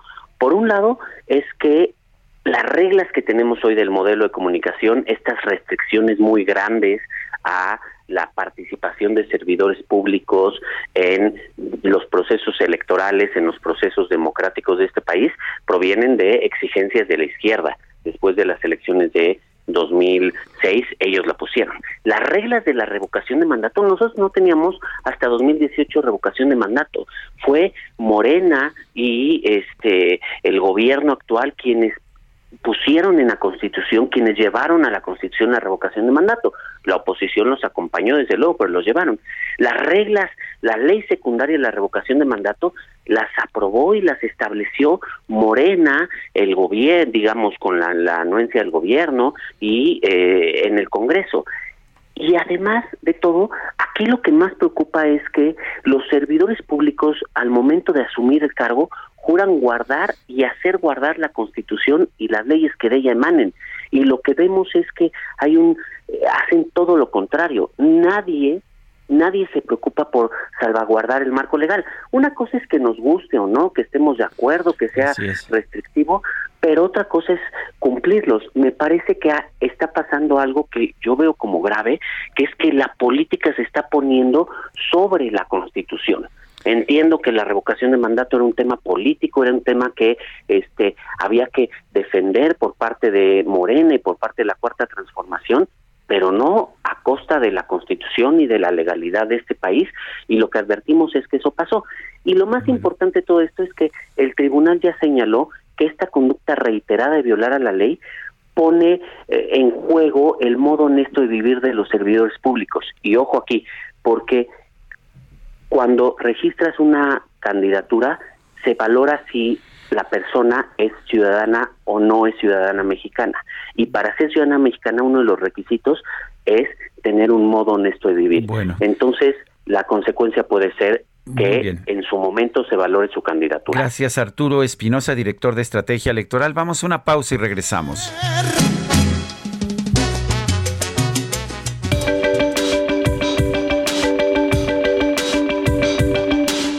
Sergio Sarmiento y Lupita Juárez quieren conocer tu opinión, tus comentarios. Millions of people have lost weight with personalized plans from Noom, like Evan, who can't stand salads and still lost 50 pounds. Salads generally for most people are the easy button, right? For me, that wasn't an option. I never really was a salad guy. That's just not who I am. But Noom worked for me. Get your personalized plan today at Noom.com. Real Noom user compensated to provide their story. In four weeks, the typical Noom user can expect to lose one to two pounds per week. Individual results may vary. O simplemente envía un saludo para ser más cálida esta mañana. Envía tus mensajes al WhatsApp 55 20 10 96 47.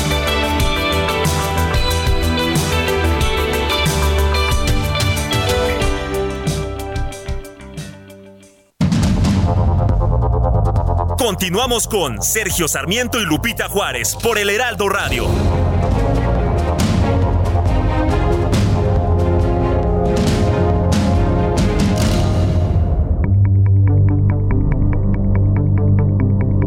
Jaque Mate con Sergio Sarmiento.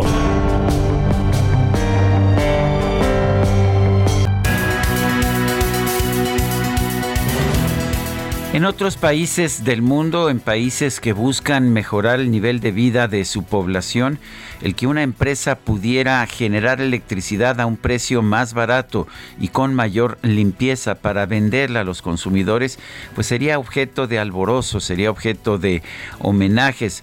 Eh, alguien pondría sin duda a los dueños de esta empresa como ciudadanos ejemplares a los que habría que imitar. Y sin embargo, en México somos distintos en esto como somos distintos en otras cosas. Sí, aquí en México, la Comisión Reguladora de Energía quiere cobrarle una multa de 9.145 millones de pesos. Es, es, una multa realmente excepcional, la, la segunda más grande que se ha cobrado en algún momento en nuestro país.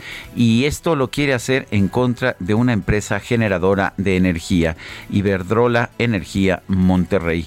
¿Cuál es el pecado? ¿Cuál es la falta?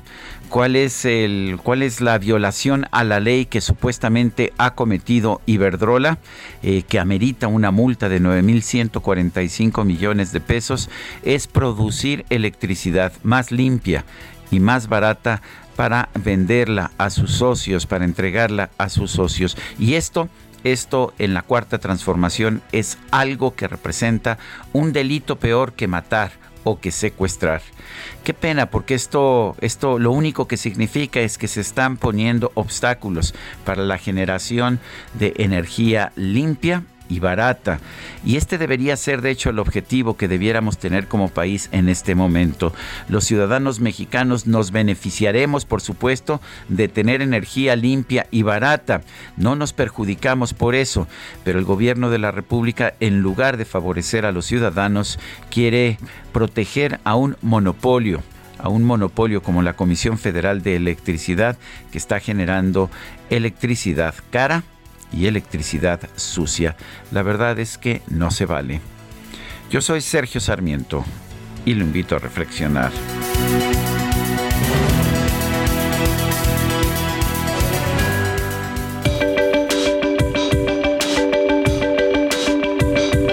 Para Sergio Sarmiento, tu opinión es importante. Escríbele a Twitter en arroba Sergio Sarmiento.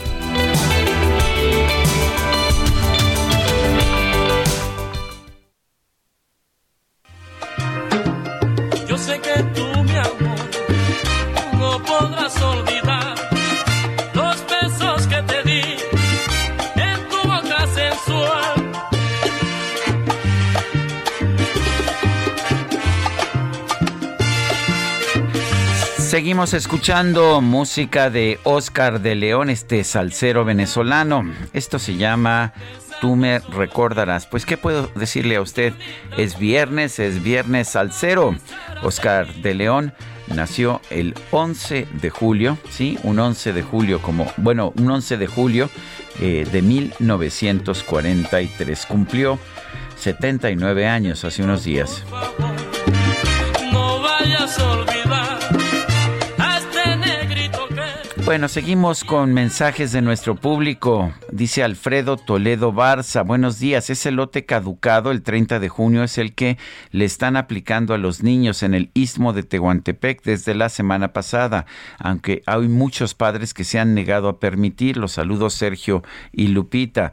Es José Alfredo Toledo Barza.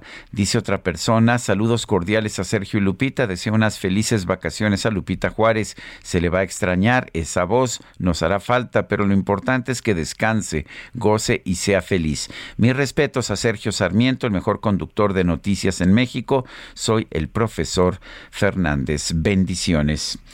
Son las 8 de la mañana con 36 minutos. Este jueves el presidente de Sri Lanka, Gotabaya Rayapaksa, envió su dimisión al frente del gobierno en el marco de la grave crisis económica que está azotando a la isla.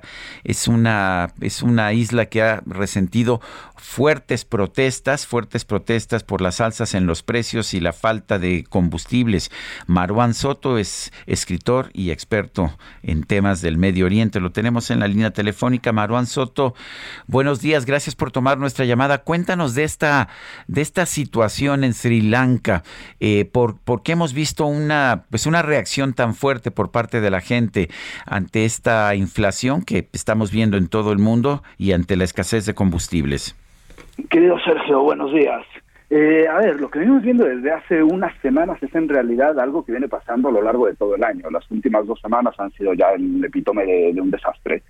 Y no solamente está ligado a la crisis económica, se ha querido tratar de, de, de encajonar el asunto de Sri Lanka en la inflación generalizada en el mundo, crisis, pandemia, la guerra con Ucrania, pero son muchísimo, muchísimo más cosas. Incluso tú escribiste ayer, creo, sobre uno de los grandes elementos de, la crisis. Sí, el de, la agricultura. que, El de la agricultura. En el sentido más profundo, todos estos son síntomas. Lo que estamos viendo en realidad es eh, los efectos de una crisis sí democrática, tendemos a decir a veces que la democracia sirve para urnas, no, la democracia sirve para la viabilidad de un país.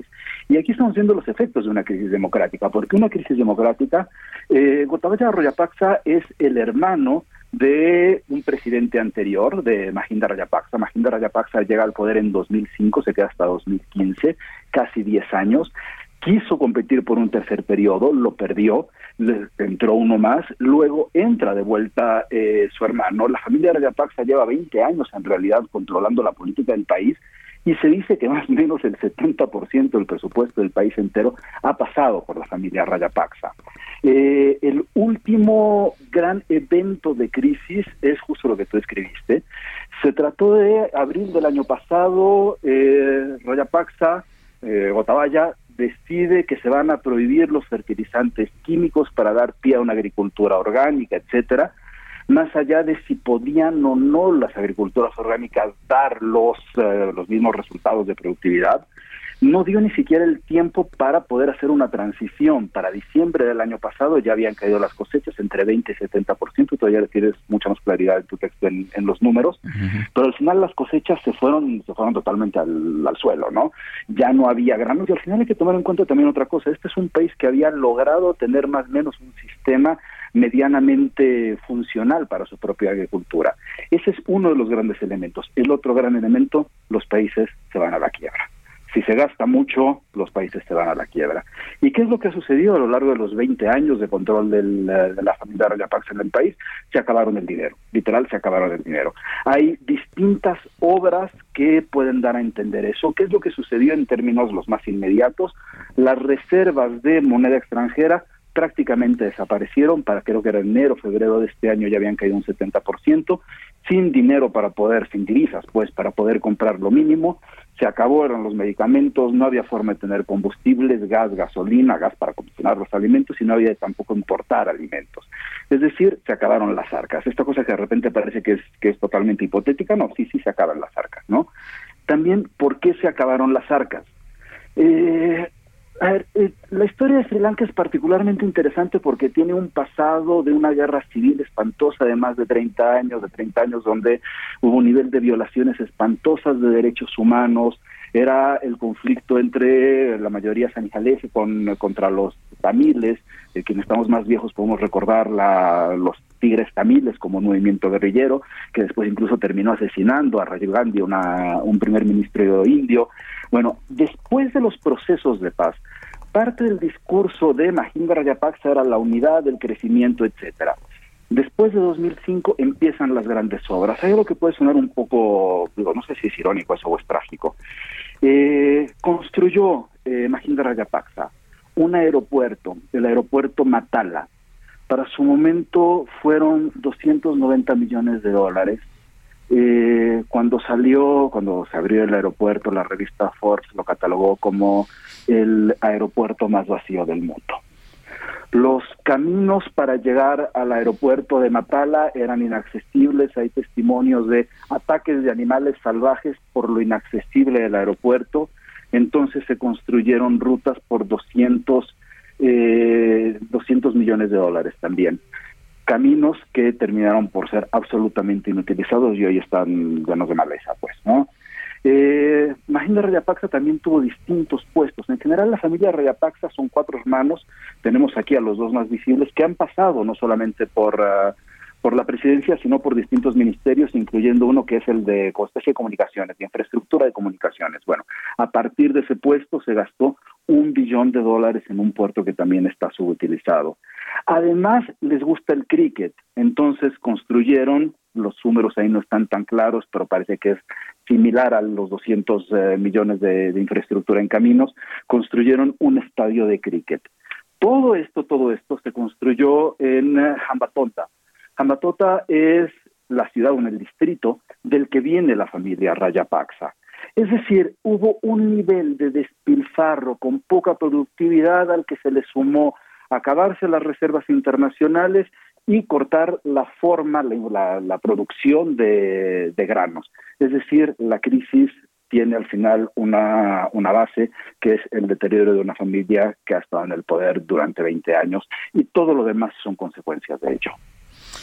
Bueno, pues eh, eh, entre las cosas que vemos, por supuesto, es el abuso en, en el poder, eh, la concentración del poder en una sola familia y la toma de decisiones sin consultar con los especialistas, ya sea en aeropuertos o en métodos de cultivo, ¿no? Finalmente. ¿Qué cosa, no? Sí. Y este, mejor no hago más comentarios, pues estamos hablando de Sri Lanka, ¿verdad? Claro, estamos hablando de Sri Lanka, estamos hablando de Sri Lanka. Ahora, aquí viene la siguiente crisis. ¿Qué pasa ahora? Ya, ya renunció eh, Rayapaksa, eh, llegó a Maldivas, hay muchísimo descontento por eso. Vimos todos el fin de semana pasado las protestas de la gente tomando el Palacio Presidencial. Eh, al final se tiene ahora a un primer ministro que está ejerciendo un poco como interino. Solamente es un primer ministro que ha sido seguramente los primeros ministros que tienen más repeticiones en el cargo. Creo que esta será su décima repetición en el cargo. Al final eso también nos demuestra otra cosa, la falta de opciones políticas al interior del país. Hay un movimiento de oposición, el movimiento de oposición, que aparte tenemos su ejercicio en el poder en el, en el interino, entre, entre el intermedio, perdón, entre los dos Rayapaxa. Hay también un que es hoy el líder de oposición que fue el, eh, un legislador por parte de Jambatota. El único problema es que fue legislador eh, por Jambatota en el momento en el que se construían todas las cosas de Jambatota. Es decir, es alguien que también está implicado dentro de la disfuncionalidad del propio sistema democrático y político de Sri Lanka. ¿Qué es lo que quiero decir con esto? Las opciones importan. Y hoy quizá la mayor crisis que le sigue a la económica, que es en verdad espantosa, estamos hablando de la imposibilidad de familias de comer, no hay comida, no hay forma de calentar las cosas, crisis de verdad. Bueno, la que le sigue son las opciones políticas y tampoco hay opciones políticas que no estén representando lo que se ha visto en las calles, sino que al final termina por ser el reciclaje del, de lo mismo que han tenido en los últimos en los últimos 20, 25 años. Muy bien, Maruán Soto, gracias por hablar con nosotros. Querido Sergio, buen día. Son las 8 con 43. Chico, la vida es una fiesta. ¡Azúcar! Y para gozar sabroso, llégale al 3x2 en dulcería. Y además, lleva el segundo al 50% de descuento en aceites comestibles Nutrioli, Sabrosano, Gran Tradición o papel higiénico. Con Julio, lo regalado te llega. Solo en Soriana. A julio 21. Aplican restricciones. Gerardo Galicia en el centro de la Ciudad de México. Adelante. Qué gusto, Sergio. Excelente mañana y tenemos información para nuestros amigos que van a utilizar la calle 5 de febrero. Si dejan atrás a la zona centro de la capital y se dirigen hacia el perímetro del viaducto, se mantiene con un buen desplazamiento. De hecho, la velocidad promedia es cercana a los 50 kilómetros por hora. Por supuesto, no hay que abusar del acelerador. Y para nuestros amigos que van llegando al centro histórico a través de la calle Isabela Católica, sobre esta vía, sí hemos encontrado largos asentamientos en los diversos semáforos, sobre todo llegando a su cruce con Fray Servando Teresa de Mier y llegando a las inmediaciones de José María Acá. Por lo pronto, el reporte seguimos muy pendientes. Muchas gracias, Gerardo. Hasta luego. Bueno, en otros, en otros temas, el presidente de la Suprema Corte de Justicia de la Nación, Arturo Saldívar, pidió que las críticas a los ministros de la Suprema Corte se basen en sus sentencias, en sus sentencias concretas. Dijo que no es serio descalificar simplemente porque no se coincide con el sentido de sus votos. Lo deseable, dijo, es que se debata y se argumente sobre lo que se expone en los casos. Lo que se debe hacer, y es lo deseable, es que se debata, se discuta, se critique, se argumente sobre lo que dijimos y cómo lo dijimos, porque de esta manera la academia, el foro y la opinión pública ayudan a que tengamos un mejor Tribunal Constitucional. Estas palabras las dijo el presidente de la Suprema Corte, Arturo Saldívar, eh, eh, frente a sus colegas y señaló que las críticas son solo descalificaciones, cuando son solo descalificaciones no abonan a la democracia, tampoco a la consolidación, a la consolidación del Tribunal de Justicia.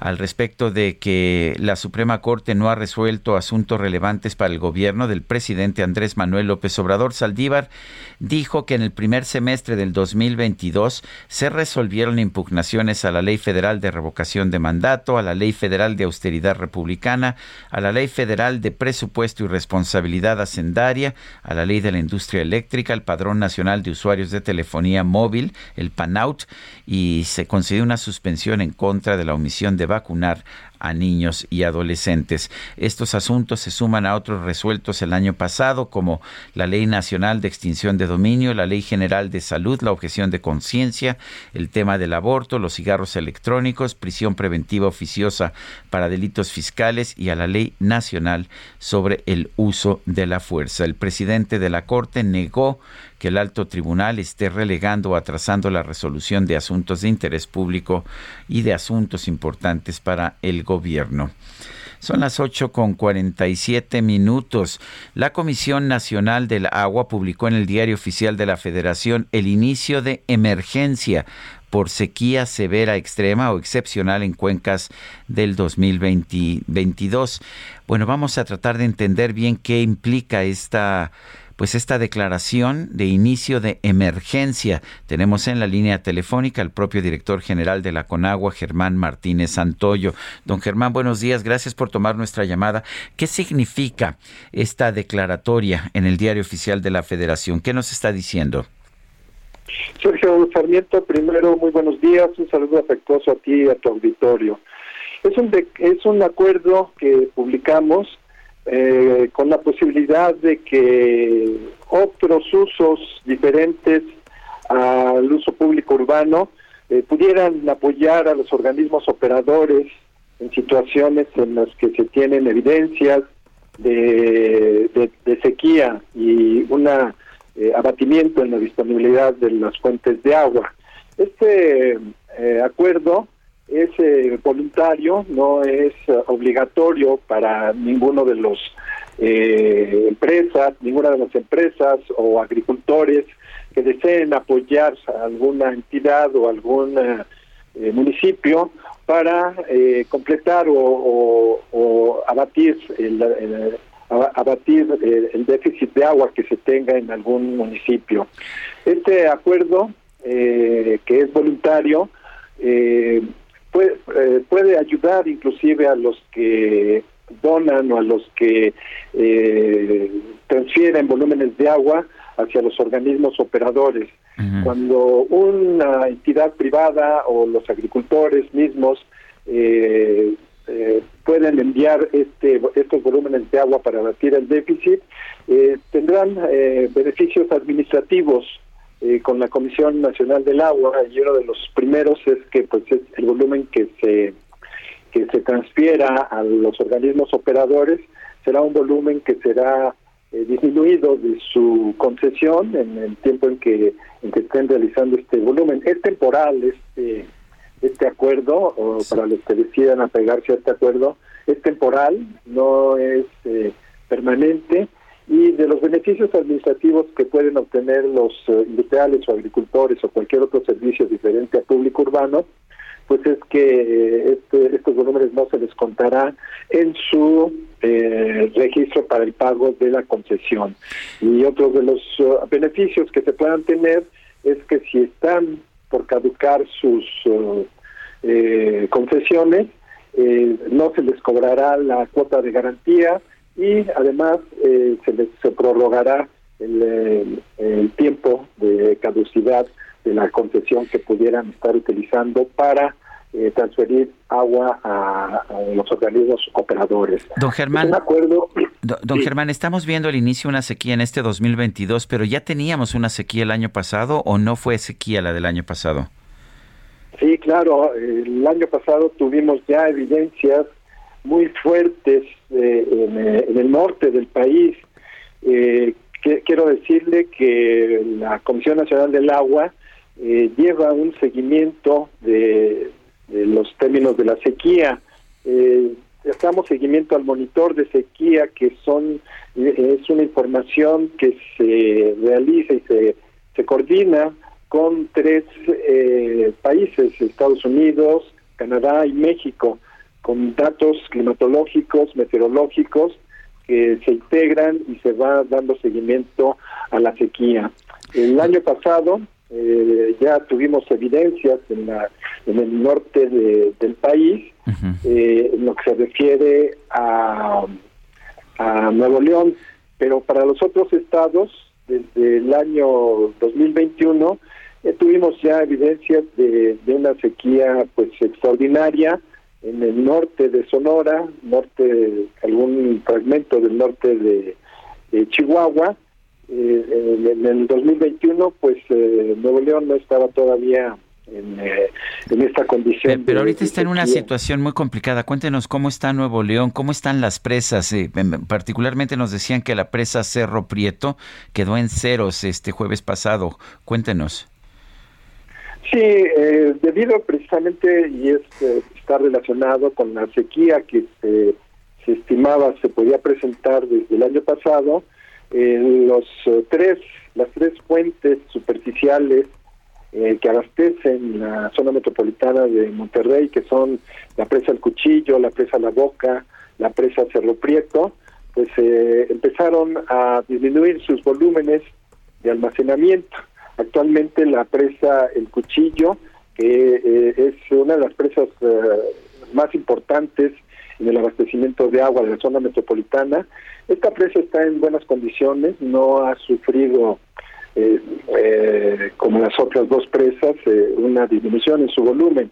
Esta presa que tiene una capacidad de 1.123 millones de metros cúbicos, actualmente tiene un, un almacenamiento del 42%, o sea, casi 500 millones de metros cúbicos. Esta presa está bien, está abasteciendo a la zona metropolitana de Monterrey.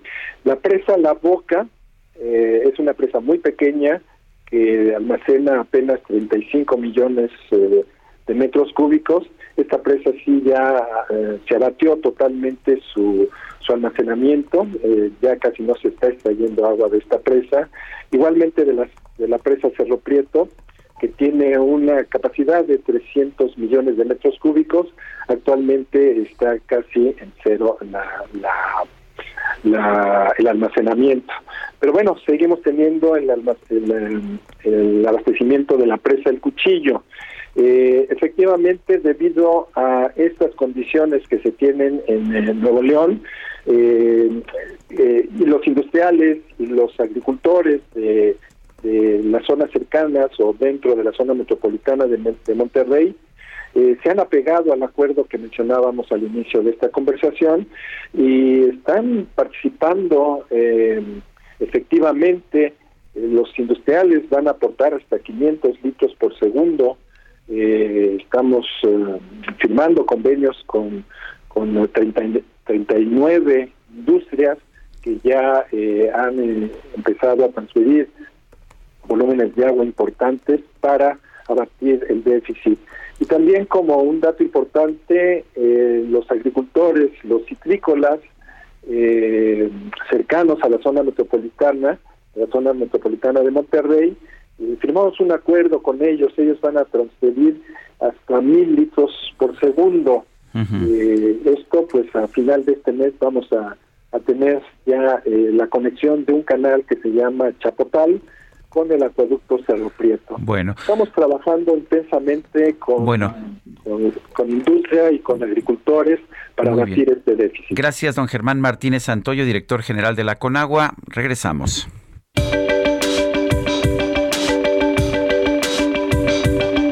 Sergio Sarmiento y Lupita Juárez quieren conocer tu opinión, tus comentarios o simplemente envía un saludo para ser más cálida esta mañana.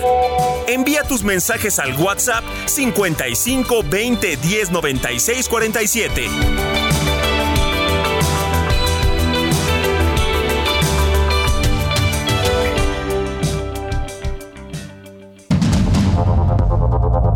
Continuamos con Sergio Sarmiento y Lupita Juárez por el Heraldo Radio.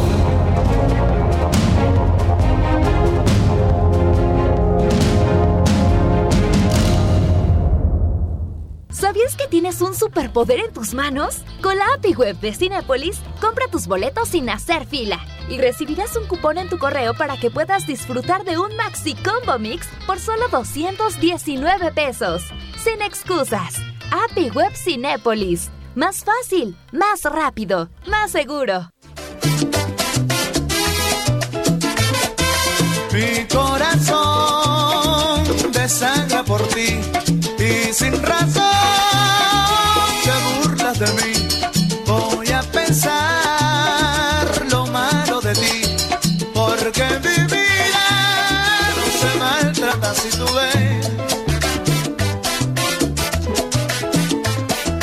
Seguimos escuchando a Oscar de León. Esto se llama Sigue tu camino.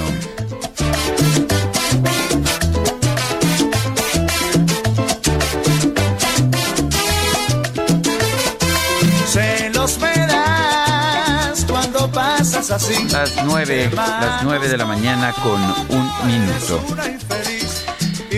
Bueno, ya en, eh, en el Medio Oriente, donde, donde está viajando el presidente de los Estados Unidos, Joe Biden, la Arabia Saudita, que es un país con el que quiere quedar bien Estados Unidos, acaba de anunciar que va a abrir su espacio aéreo a todos los vuelos de y desde, de y desde Israel, o sea, de y a, a Is- a Israel.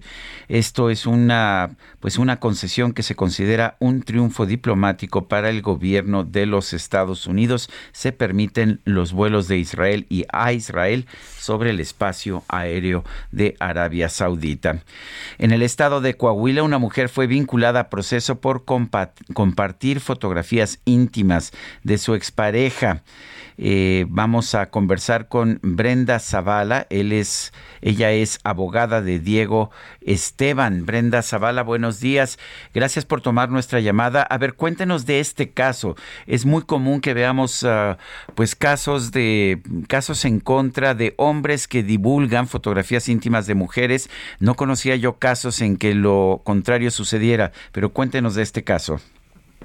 Hola, buenos días, gracias. Este, sí, en mi caso, bueno, realmente empezó en el mes de agosto, septiembre, cuando la señora empezó un trámite de divorcio que parecía realmente normal. Sin embargo, ya cuando salió la sentencia de divorcio en el mes de diciembre y ya se tenían que hacer la división de los bienes y la custodia de las menores, ahí fue cuando ya empezó, pues ahora sí que todo el debate y la señora de ahí dijo tener o contar con dos fotografías que había sacado de la, de la laptop eh, sin el consentimiento de Diego y que eh, me llama mucho la atención porque a todos les he comentado, eh, ella dice, vi las fotografías, las saqué, pero me horroricé al verlas y por esto yo creo que Diego es homosexual y tiene pornografía y entonces por esto no puede tener la custodia de, de las hijas. Ahí fue cuando como que nos impactamos porque el juez familiar dijo, este, este, por lo pronto efectivamente le voy a dejar la custodia a la señora y no al papá. Entonces desde ahí ya fue como que un, un shock, una discriminación. Entonces de ahí dijimos, bueno, tenemos que aplicar este, la ley Olimpia porque sí se está cometiendo un delito la violación a la intimidad sexual de Diego. Y pues ahí empezamos ahora sí que todo el día crucis, ¿no? Este, acomodar las cosas, a presentar la denuncia y pues a, a, a ver que no nos hacían caso en ningún lado, pero que efectivamente como comentas, no hay un caso en Coahuila en el que el hombre haya denunciado a la mujer por este delito. De hecho, por este delito específicamente hay solamente dos casos judicializados en favor de otras mujeres. ¿Qué quiere decir? Que o casi nadie está presentando las denuncias o bien eh, este, Fiscalía y juzgados no están haciendo bien su trabajo. Bueno, aquí lo interesante es que, eh, que ya hay una, hay- hay- tengo entendido que ya hay una decisión. Eh, cuéntanos si, si hay una decisión por parte de los tribunales.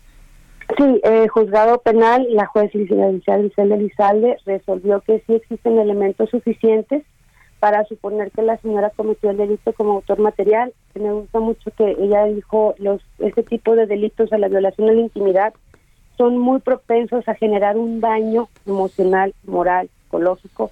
Entonces, por esto creo que sí es necesario vincular a proceso a la señora. La señora ahorita ya está vinculada, tiene medidas, medidas cautelares, como no acercarse al señor, no hablar mal de él, no publicar nada, no referirse este, de manera denostativa a- hacia él, y esto se extiende hacia sus hijas para que no les haga comentarios de ningún tipo.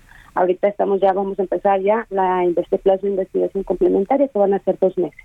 Eso es, eh, o sea que lo, lo que tenemos ahora es una suspensión ah, temporal. provisional? No es, no, no es suspensión temporal, porque realmente, este, digo, ella está sujeta ya a un proceso penal. Eso es. Eh, los- o sea, vaya, tiene que seguir las reglas del proceso penal. ya sea, entiendo. Está sujeta, no está en prisión, porque se, se le pidió nada más como medida al juez que nada más este, no, no hiciera actos de molestia. En caso de Sí, que las ella medidas viole, cautelares, ¿no? Sí. Ajá, exactamente. Entonces, en caso de que ella viole, pues sí vamos a pedir una, una medida más fuerte. En estos dos meses vamos a estar presentando más pruebas que tenemos, otras entrevistas de testigos, audios este, de las amenazas que ella estaba realizando con publicar las fotos. ¿Cómo quedó la custodia de las cómo quedó la custodia de las niñas? La custodia de la niña sí igual con la mamá, la juez familiar. Ahora estamos con la juez familiar tratando de, de mover las cosas para que entreguen las menores al papá. Este, pero la juez familiar, la verdad, ha sido muy lento ese, ese trámite. Ya logramos destituir un juez por este caso y parece que el que pusieron, la que pusieron, pues sigue exactamente igual. Entonces vamos a seguir trabajando para también, si es necesario, también causar otra destitución hasta que realmente la justicia sea pronta, expedita y, e imparcial como debe de ser. Brenda Zavala, abogada de Diego Esteban, gracias por tomar nuestra llamada y me queda como lección que la ley Olimpia no solamente beneficia a las mujeres, también también puede beneficiar a los hombres. Claro, la violencia no tiene género y hay que tratar de erradicarla luchando, presentando las denuncias pues, y no permitiendo que ejerzan violencia en contra de nosotros. Te agradezco mucho. Muy, muy interesante. Gracias Brenda por hablar con nosotros. Hasta luego. Son las nueve con siete minutos. Ramos, a mí no me vas a engañar. Aquí algo huele muy mal. Pues para que huela bien, llégale al 3x2 en todos los desodorantes, talcos y fragancias. Y además, 20% de descuento en lavadoras y secadoras. Con Julio, lo regalado te llega. Solo en Soriana. A julio 21. Aplican restricciones. Atención. ¿Nos escucha? ¿Nos escucha? Perfectamente.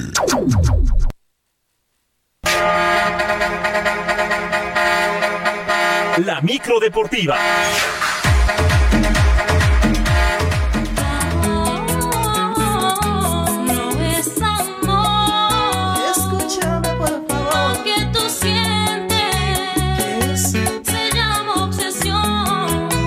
Hombre, viene muy romántica la micro deportiva. Yo, yo desde que escuché Julio Julio dije, ahí viene Julio Romero, pero creo que era por otras razones. ¿Cómo estás, Julio? Muy bien, Sergio, muy buenos días, amigos del auditorio. Qué placer saludarles. Efectivamente, pues es viernes, está nubladón, eh, llegamos a la otra orilla, lo logramos, entonces, pues eh, ahí nos pusimos de acuerdo con el cacharpo y pues hoy será una, una, una micro deportiva bastante romántica, una micro deportiva donde por supuesto guardaremos la sana distancia, empezando por el cacharpo. Bueno, vámonos con la información, echando lámina informativa. El día de ayer dábamos a conocer que Rafael Márquez, el Kaiser Michoacano, fue nombrado como director técnico del equipo Barcelona B, Barcelona Athletic, y pues prácticamente comenzó a planear lo que será la próxima temporada. Rafael Márquez tiene los objetivos bien claros en este su regreso a Barcelona, ahora como técnico. Una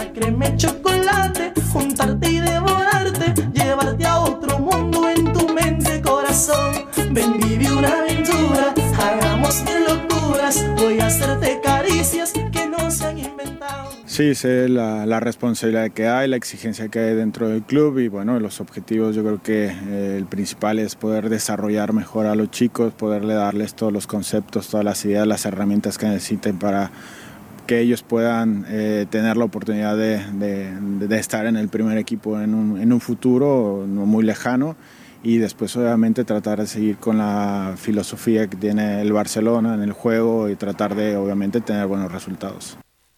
Te robaré esta noche. Mucha, mucha suerte para Rafael Márquez. Ojalá el camino sea justamente este equipo del Barcelona B, llegar también al primer equipo, al de primera división, y por qué no, en un futuro tomar a la selección nacional. Eso sería maravilloso.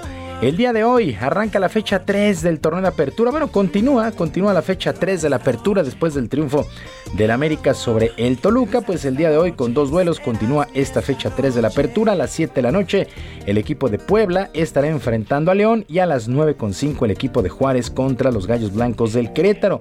Para el día de mañana solamente dos duelos. A las 5 de la tarde el Atlas, el actual campeón, estará enfrentando a Cruz Azul y para las 7 el Santos Laguna contra la Chivas Rayadas del Guadalajara. Para el domingo a las 12 del día en Ciudad Universitaria, Pumas recibe a Necaxa. Para las 5 San Luis recibe a Monterrey y a las 7 el equipo de Tigres contra Cholos. El lunes a las 7 Pachuca contra Mazatlán es la actividad de la jornada 3 del Apertura que continúa el día de hoy con dos duelos. Y previo a lo que será su compromiso amistoso del próximo 26 de julio en San Francisco, Carlo Ancelotti y el portero Thibaut Courtois ofrecieron conferencia de prensa donde elogiaron la historia de las Águilas del América. El guardameta del Real Madrid señaló que se enfrentan los dos equipos más importantes de sus respectivas ligas. oh.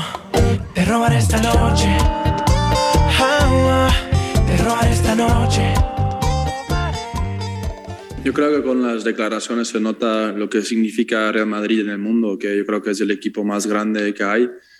Y conociendo a Ochoa, yo creo que va a ser, eh, que ellos tendrán muchas ganas, va a ser un partido eh, muy disputado. Eh, ellos siempre tienen también una gran afición y yo creo que va a ser un, un partido muy duro y yo creo que Club América es un equipo que mm, yo creo que de lo que más se habla en Europa de los equipos mexicanos.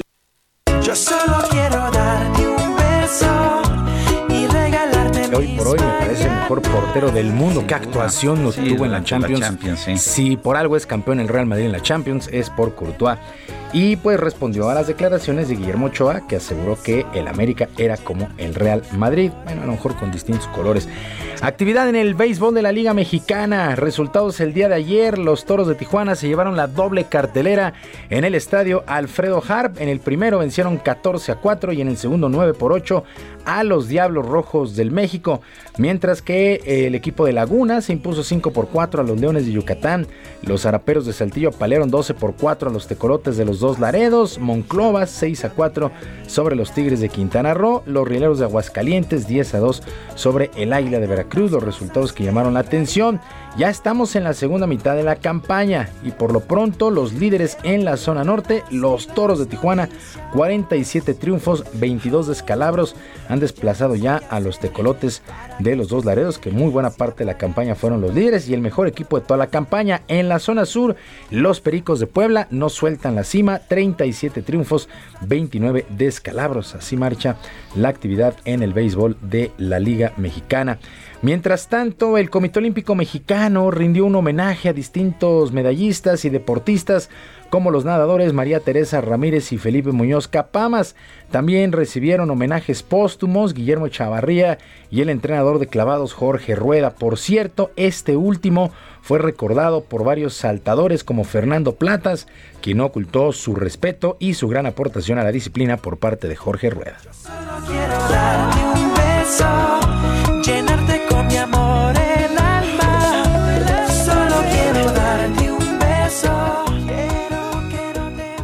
deporte de los clavados es una etapa. Es, eh, yo creo que hay una, hay una etapa con Mario Tobar, Joaquín Capilla, Álvaro Agiola, Juan Botella y viene una etapa después con, con este Jorge Rueda, desde Carlos Girón, este, obviamente hasta, hasta Yael, porque todavía llevó a, a Yael Castillo a Juegos Olímpicos. El amigo, el compañero, este, un segundo papá, un compañero de, de vida, de experiencia y, y un hombre que supo sacar lo, lo mejor de cada uno de sus atletas, ¿no? Y,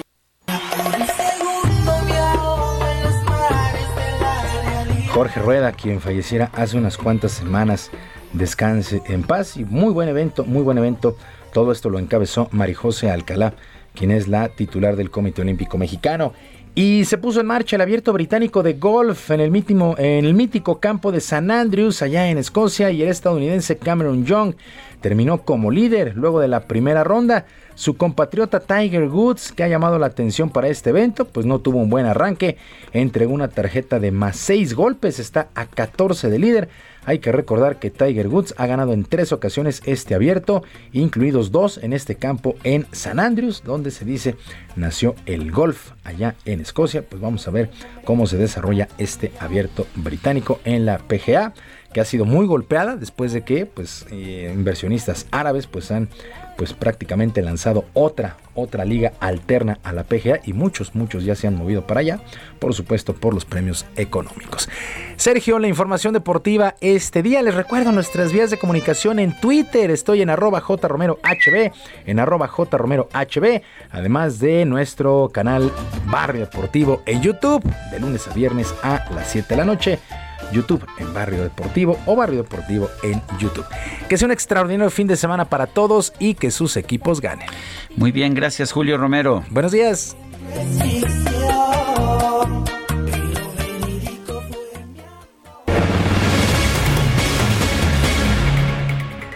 Y vamos con Mónica Reyes, nos tiene información. Mónica, adelante.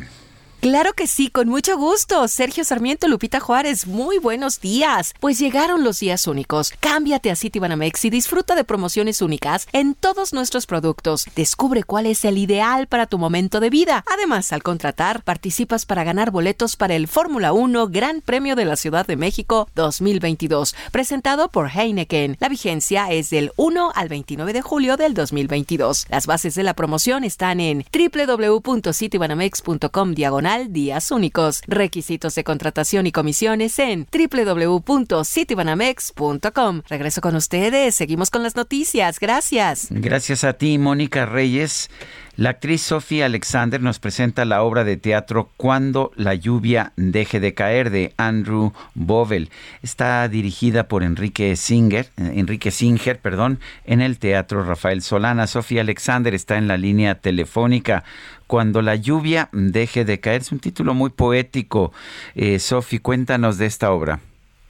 Placer, Sergio. Este que la verdad es que híjole, con esto de la pandemia, de pronto digo, me gustaría estar ahí en la cabina y ahorita con esta quinta ola, eh, eh, pues acechándonos, eh, pues nos, nos atenemos a una llamada, pero eh, la información, claro que se da, pues cuando la lluvia deje de caer, como bien lo dices, es una obra que ya desde el título pinta muy poética, en realidad es la historia de cuatro generaciones familiares que van desde el 1960 hasta el 2039. Es decir, eh, es una obra de teatro que transcurren 80 años de historia. Eh, como decía, son cuatro generaciones en donde en la primera generación se comete un error hipertrágico que va a impactar invariablemente en las generaciones subsecuentes. El problema es que este error trágico que se comete obviamente tratan de enterrarlo, como se dice coloquialmente, debajo del tapete, ¿no?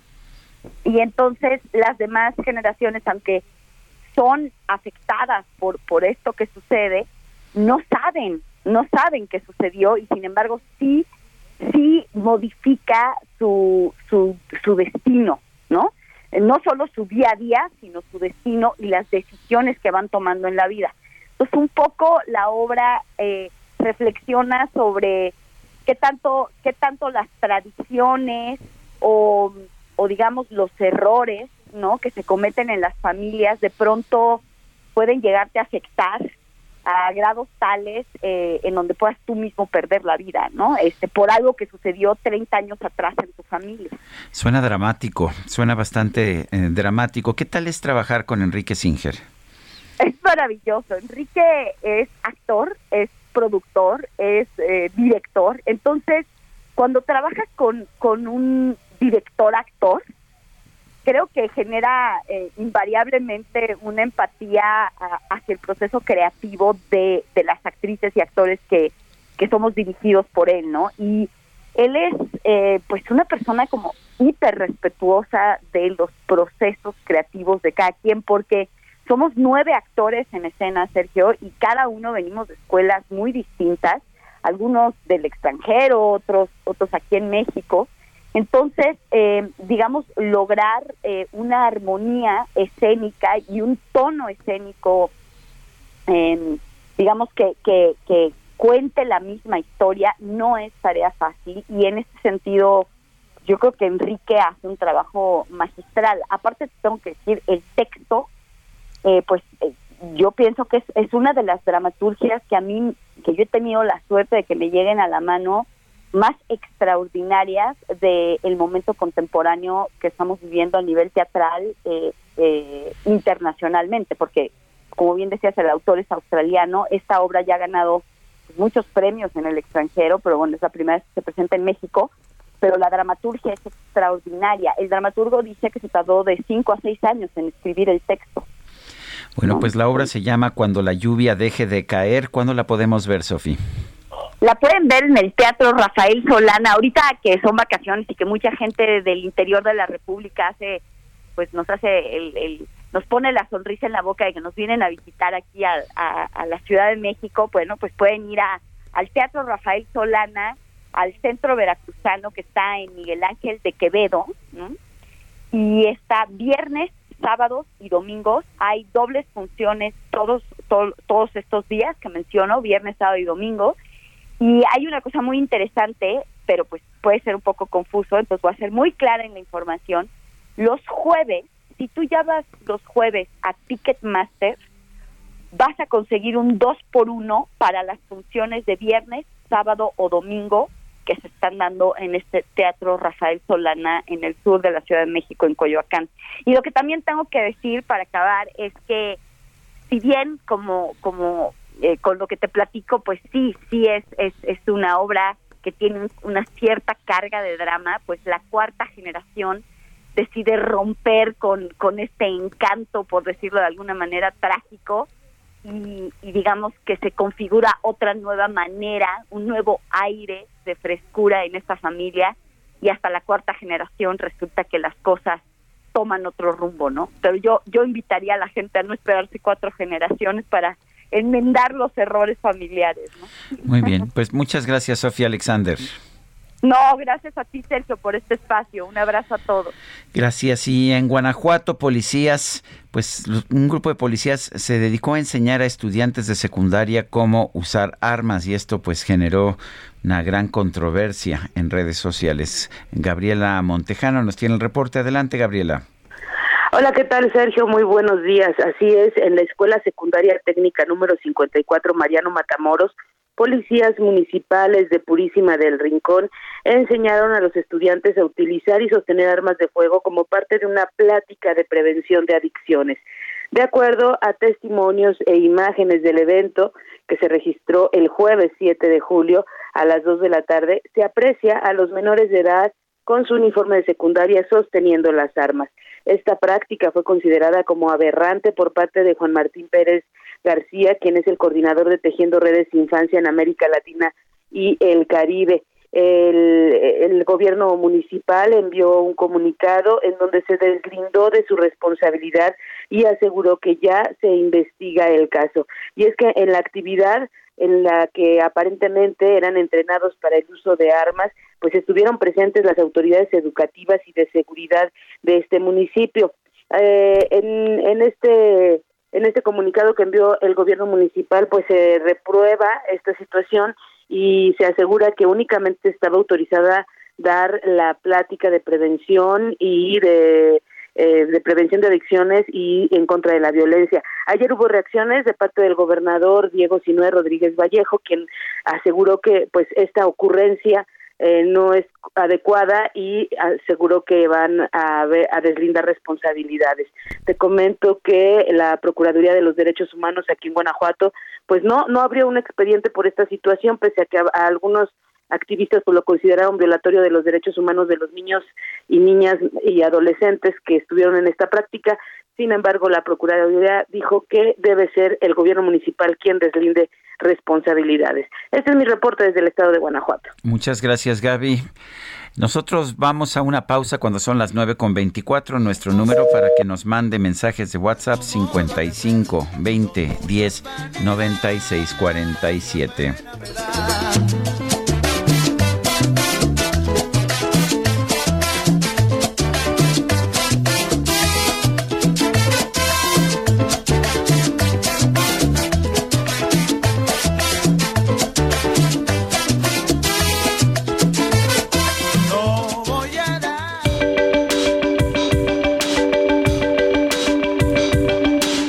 Sergio Sarmiento y Lupita Juárez quieren conocer tu opinión, tus comentarios o simplemente envía un saludo para ser más cálida esta mañana. Envía tus mensajes al WhatsApp 55 20 10 96 47.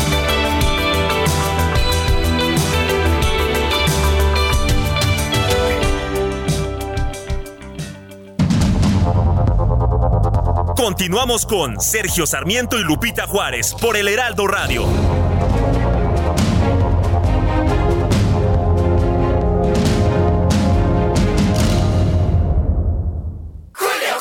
Llegó una oferta que está de wow y de miau. 3x2 en todo el departamento de mascotas. Y además 3x2 en todas las galletas, café, sustitutos de cremas para café y en todos los cereales y barras Kellogg's. Con Julio, lo regalado te llega. Solo en Soriana. A julio 21. Aplica restricciones.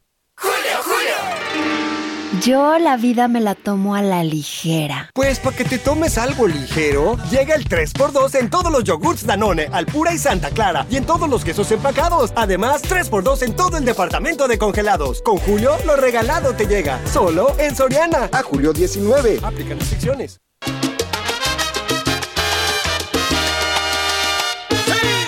Quisiera solo un beso de tu boca para embriagarme de amor. Quisiera de tus ojos la mirada y así mitigar mi pasión. Tú tienes un hechizo encantador y un dulce embeleso a mí que me tienes loco. Y es por esto que solo vivo pensando en ti. Quisiera solo un beso de tu boca para embriagarme de amor. Quisiera de tus ojos la mirada y así mitigar mi pasión. Hechizo encantador y un dulce a mí. Otra probadita de la música de Oscar de León. Finalmente es viernes, hay que aflojar un poco. Viernes de quincena, además, esto se llama Hechicera. Cruel tormento, dulce obsesión, al no poder besarte. con los Tenemos mensajes de nuestro público. Buen día, muy buen día a los mejores comunicadores de la radio. ¿Qué saben acerca de si el presidente ya compró las medicinas de los niños con cáncer y cómo va ese asunto? Soy Mario Domínguez. La información que yo tengo es que, pues si bien se han hecho compras importantes de medicamentos, seguimos teniendo una escasez bastante significativa. Amy Shehoa dice, Sergio, sin Lupita no se puede desmelenar igual, bailando salsa. Le deseamos felices vacaciones a nuestra querida Lupita. Saludos cariñosos. Pues sí, es más difícil, este, no me puedo alejar tanto del micrófono, pero bueno, aquí estamos divertidos de todas formas, escuchando esta salsa de viernes. Son las nueve con treinta y tres minutos. Vamos con Mónica Reyes, nos tiene información. Adelante, Mónica. Qué gusto saludarlos esta mañana, Sergio Sarmiento, Lupita Juárez, ¿qué tal? Amigos, ármate la mejor oficina en casa o date un gusto con las rebajas relámpago de Office Depot en tecnología. Obtén desde 3 hasta 18 meses sin intereses, solo con tu tarjeta de crédito Citibanamex. No dejes pasar esta promo. La vigencia es del 12 al 15 de julio del 2022. Condiciones en citibanamex.com, diagonal promociones CAT, 73.9% sin IVA. Cálculo al 30 de marzo del 2022. Vigencia al 30 de septiembre del 2022. Aprovechen. Regreso con ustedes, Sergio Lupita. Gracias. Gracias a ti, Mónica Reyes. El Servicio de Administración Tributaria anunció que va a dar una prórroga a los contribuyentes que no hayan habilitado su buzón tributario. Jesús Rodríguez Ambrisa es presidente de la Asociación Mexicana de Contadores Públicos. Jesús, gracias por tomar la llamada. Eh, ¿Qué tan importante es el, el buzón tributario? Veía yo hace poco una decisión de la Suprema Corte en el que decía que las notificaciones a través del buzón tributario sí son obligatorias, sí, eh, sí son notificaciones formales y legales, de manera que esto pues nos obliga a estar al pendiente, ¿no es así? Sí, eh, es una certeza jurídica con esta resolución que dio la Suprema Corte de Justicia. Y bueno, eh, este, te- teníamos hasta el 30 de junio eh, para habilitarlo. Ya nos están pidiendo un número telefónico, en este caso un celular. Entonces, habitualmente tenemos, este, lo teníamos habilitado y nos hace falta a varios este, complementarlo con el número celular. Eso tienen que tener los dos, porque si no tengo uno, se considera que no está habilitado el buzón tributario.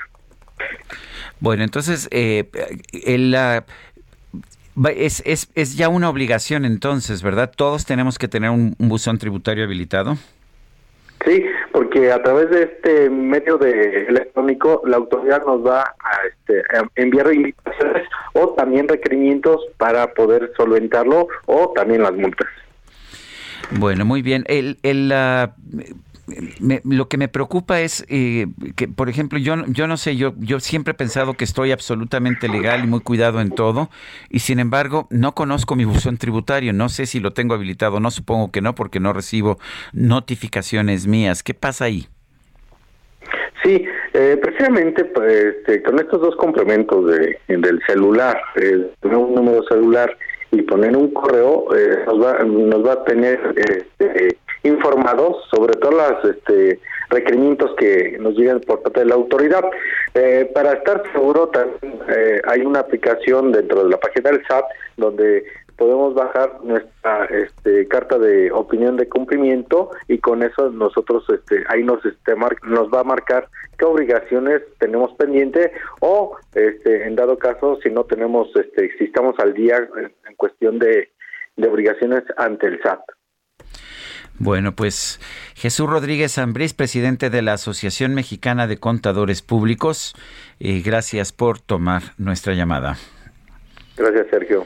Bueno, eh, ¿se acuerdan? Yo me acuerdo mucho de cuando el presidente de la República, cuando era candidato y después cuando era presidente electo, dijo que pues que iba a cambiar la forma en que operaba el SAT, que iba a ser una cosa de confianza, que ya no iba, ya no se iban a crear más uh, impuestos, más trámites, pero lo que veo yo es que cada vez hay más trámites, cada vez resulta más complicado estar al pendiente del SAT independientemente de si estamos pagando impuestos o no, ¿eh? porque pues yo hago todo lo posible por estar al, al, pendiente de mis impuestos y cada vez los trámites burocráticos son mayores.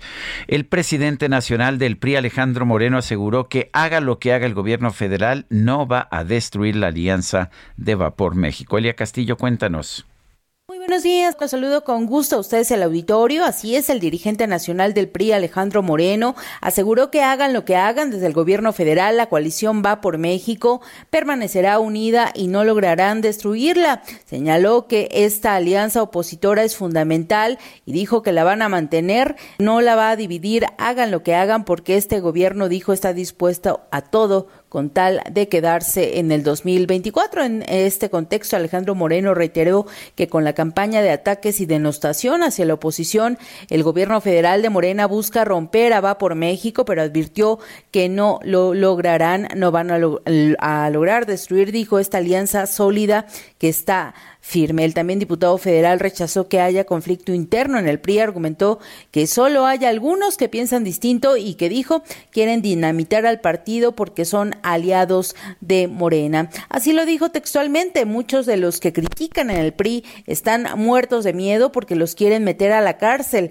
Los convocaría a fortalecer al partido porque el PRI está firme. Por ello dijo que el revolucionario institucional está sólido y además de trabajar con el PAN y el PRD con miras a las elecciones del próximo año en el estado de México y de Coahuila, las dirigencias nacionales de las tres fuerzas políticas construyen desde ahora la propuesta que habrán de llevar a 2024. El dirigente aprovechó para calificar de fracaso rotundo la gira del presidente Andrés Manuel López Obrador por Estados Unidos debido a que consideró que no se trataron los temas fundamentales para el país. El líder nacional del PRI destacó que el gobierno quiere imponer narrativas para no hablar de los pro problemas del país y quiere desviar la atención poniendo distractores. Esto fue lo que eh, señaló Alejandro Moreno en este contexto de pues los ataques que ha sufrido como dirigente nacional del PRI y reiteró que bueno, pues la alianza va por México se mantiene unida y firme. Este es el reporte que les tengo. Gracias, Elia. Muy buen día. Buen día, es Elia Castillo y el PRD le abre la puerta al senador de Morena, Ricardo Monreal, para que se sume se sume a sus filas. Jorge Almaquio, cuéntanos. Gracias, Sergio. Amigos del Heraldo Radio, así es, el Partido de la Revolución Democrática le abre la puerta al senador de Morena, Ricardo Monreal, para sumarse a las filas del Sol Azteca. Aunque no lo señaló abiertamente como aspirante a la presidencia de la República, el líder nacional del PRD, Jesús Zambrano, no rechazó la idea de que Monreal Ávila apoye los esfuerzos para combatir a Morena en el 2024. Pues eh, que acá podemos encontrar puntos de confluencia, podemos encontrar posibilidades de caminar eh, juntos y que pues desde luego cada quien continúe sus propios procesos. Nosotros seguiremos, nosotros seguiremos trabajando por conformar una gran alianza. Durante la firma de convenio de colaboración entre el PRD y la organización con valor democrático y social AC, Zambrano Grijalva indicó que personas como Monreal, que estuvieron antes en este partido luchando contra el autoritarismo, la imposición y otras cosas, saben que en el momento que quieran pueden tomar su propia decisión. Se le insistió si Monreal sería uno de sus candidatos dentro de la alianza Va por México y Zambrano Grijalva reiteró que no se debe descartar ninguna opción. Yo digo que no hay que cerrar ninguna posibilidad de que esto suceda y que pues que ellos tomen sus propias decisiones en el momento en que lo consideren. Nosotros, insisto, estamos impulsando un proceso de confluencia. Zambrano recordó que hace una semana se reunió con Ricardo Monreal antes de las elecciones del 5 de junio para intercambiar puntos de vista, reflexiones y preocupaciones de la situación delicada que se vive en el país. Por lo pronto comentó que el Sol Azteca trabaja para conformar una gran alianza política y social de partidos políticos y de organismos de la sociedad civil con personalidades diversas que buscan una candidatura común para la presidencia de la República. El reporte que les tengo. Bueno, pues muchísimas gracias Jorge Almaquio. Y son las 9 con 41 minutos. Se ha dado a conocer que se están presentando acusaciones por el tema del colapso de la línea 12 del metro en contra de una serie de exfuncionarios de, de esta institución y de otras instituciones gubernamentales. Gabriel Regino es abogado defensor de Enrique Orcasitas, ex director del proyecto Metro. Lo tenemos en la línea telefónica. Don Gabriel Regino, licenciado, gracias por tomar nuestra llamada. Cuéntenos cuál es la situación jurídica en este momento de Enrique Orcasitas. Con muchísimo gusto, Sergio. Eh, el día de hoy eh, terminó la primera parte de una audiencia eh, que va a continuar el próximo martes a partir de las 8 de la mañana. Eh, son las etapas tempranas, son las etapas muy tempranas de un proceso penal que se antoja va a ser muy prolongado por eh, los hechos en sí, por el número de personas que son eh, señaladas como probables responsables de la tragedia y por el entorno político en el que se está dando la manipulación de esta investigación. Estamos prácticamente al inicio, insisto, de lo que va a ser un proceso sumamente, sumamente importante, pero también muy, muy prolongado. Vi que solamente exfuncionarios están siendo acusados, ninguna persona que haya trabajado en el actual sexenio. Eh, ¿Le parece correcta esta decisión? Por supuesto que no, no es correcto. Y es precisamente aquí donde está eh, la parte esencial de esta investigación que se ha conducido de manera eh, sesgada y sobre todo con mucho criterio político. ¿Por qué lo afirmo? Porque sucede que eh, se pretende responsabilizar a funcionarios que hace más de 14 años lo que hacían era administrar el presupuesto de la obra, hacer los pagos a las empresas constructoras, a las empresas que éstas habían subcontratado, etcétera. Y cuando viene un colapso, entre cuyas causas está la falta de mantenimiento, la falta de inspecciones, algo que se podía prever y que se podía resolver, cortan, cortan la historia y dicen, vamos mejor contra quienes estuvieron al inicio y no contra quienes tenían la responsabilidad de darle el mantenimiento y estar pendiente de su buen funcionamiento. Eh, de hecho, eh, vimos el propio informe que mandó a hacer el gobierno de la Ciudad de México, el de la empresa noruega de, de DVD, eh, y este señalaba pues faltas de, de todo tipo desde el principio hasta el último momento. ¿Qué opinan? Así es, así es, Sergio. Esta empresa noruega, eh, a la que después quisieron hacerla ver como corrupta, cuando fue un contrasentido, ¿no? El, el- el noruego, o sea, que uno de los países que con menor índice de corrupción, la empresa DNB hace un análisis Sí, extraordinario. DNB, perdón, porque lo dije mal, es DNB, sí. Sí, DNB, cuando empieza a advertir que hay problemas en el mantenimiento, empieza a surgir una relación muy ríspida con el gobierno de la ciudad. Le piden a la empresa noruega que eso no lo mencione, que no se meta con el tema del mantenimiento, que se quede con el tema de la construcción, pero al final del día es una empresa seria, es una empresa que ha trabajado con muchos gobiernos y por lo tanto no podía dejar de fuera algo que era tan notorio. Y cuando da su informe final, el gobierno de la Ciudad de México no se lo quería recibir, no quería recibirlo y tuvo que recurrir la empresa DNB a notarios públicos para que en el gobierno de la ciudad se lo recibieran y ojo con esto que no se sabe, ya traducido al español, pero traducido por la propia empresa DNB con peritos oficiales del Estado Hidalgo ante el nivel de desconfianza que generó lo que estaba ocurriendo en la Ciudad de México. Esas son partes de una historia que no se ha terminado de contar y que este gobierno quiso ocultar diciendo ya no me gustó ese dictamen, no sirve, mejor lo escondo, lo tiro a la basura. Bueno, pues yo quiero agradecerle, Gabriel Regino, abogado de Enrique Orcasitas, el haber conversado con nosotros esta mañana. El agradecido soy yo. Un fuerte abrazo para ustedes y todo el auditorio. Muy bien, son las son las 9 de la mañana, 9 de la mañana con 46 minutos. Vamos a un resumen de la información más importante que se ha generado esta misma mañana. En su conferencia de prensa de hoy, el presidente Andrés Manuel López Obrador anunció que el canciller Marcelo Ebrard será quien explique los acuerdos alcanzados durante su gira de trabajo por los Estados Unidos. Le voy a pedir, Marcelo Ebrard, que informe sobre los acuerdos, lo que se logró con la visita, porque sí hay el compromiso de aumento de las visas de trabajo, inversión también para Centroamérica, para los programas de bienestar, inversión para agilizar trámites fronterizos, el compromiso de inversión, esto más que nada con el sector privado de Estados Unidos.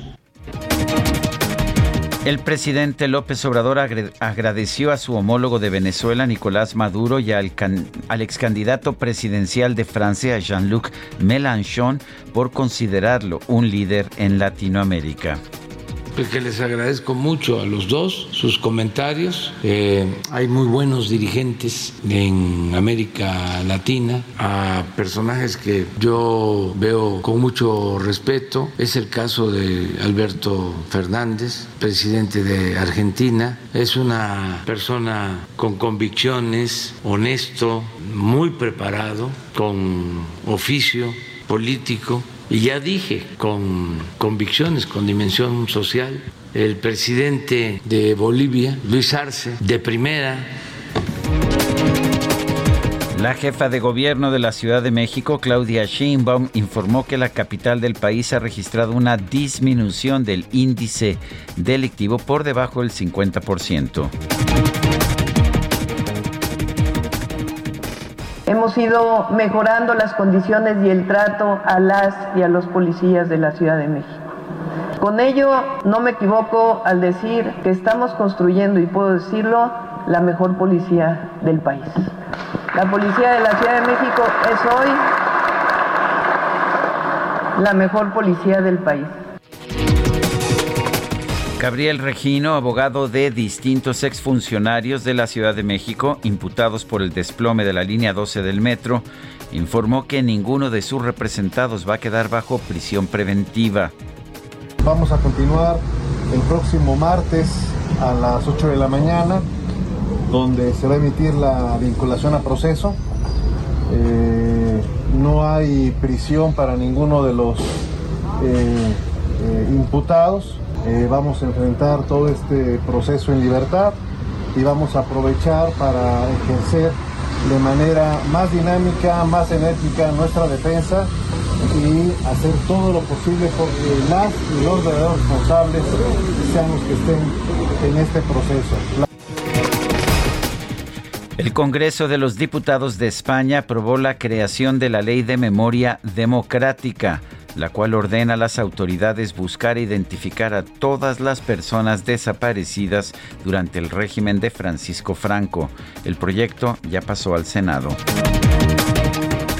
El presidente de Italia, Sergio Mattarella, no aceptó la renuncia que presentó el primer ministro de ese país, Mario Draghi, después de que el movimiento Cinco Estrellas le retiró su apoyo.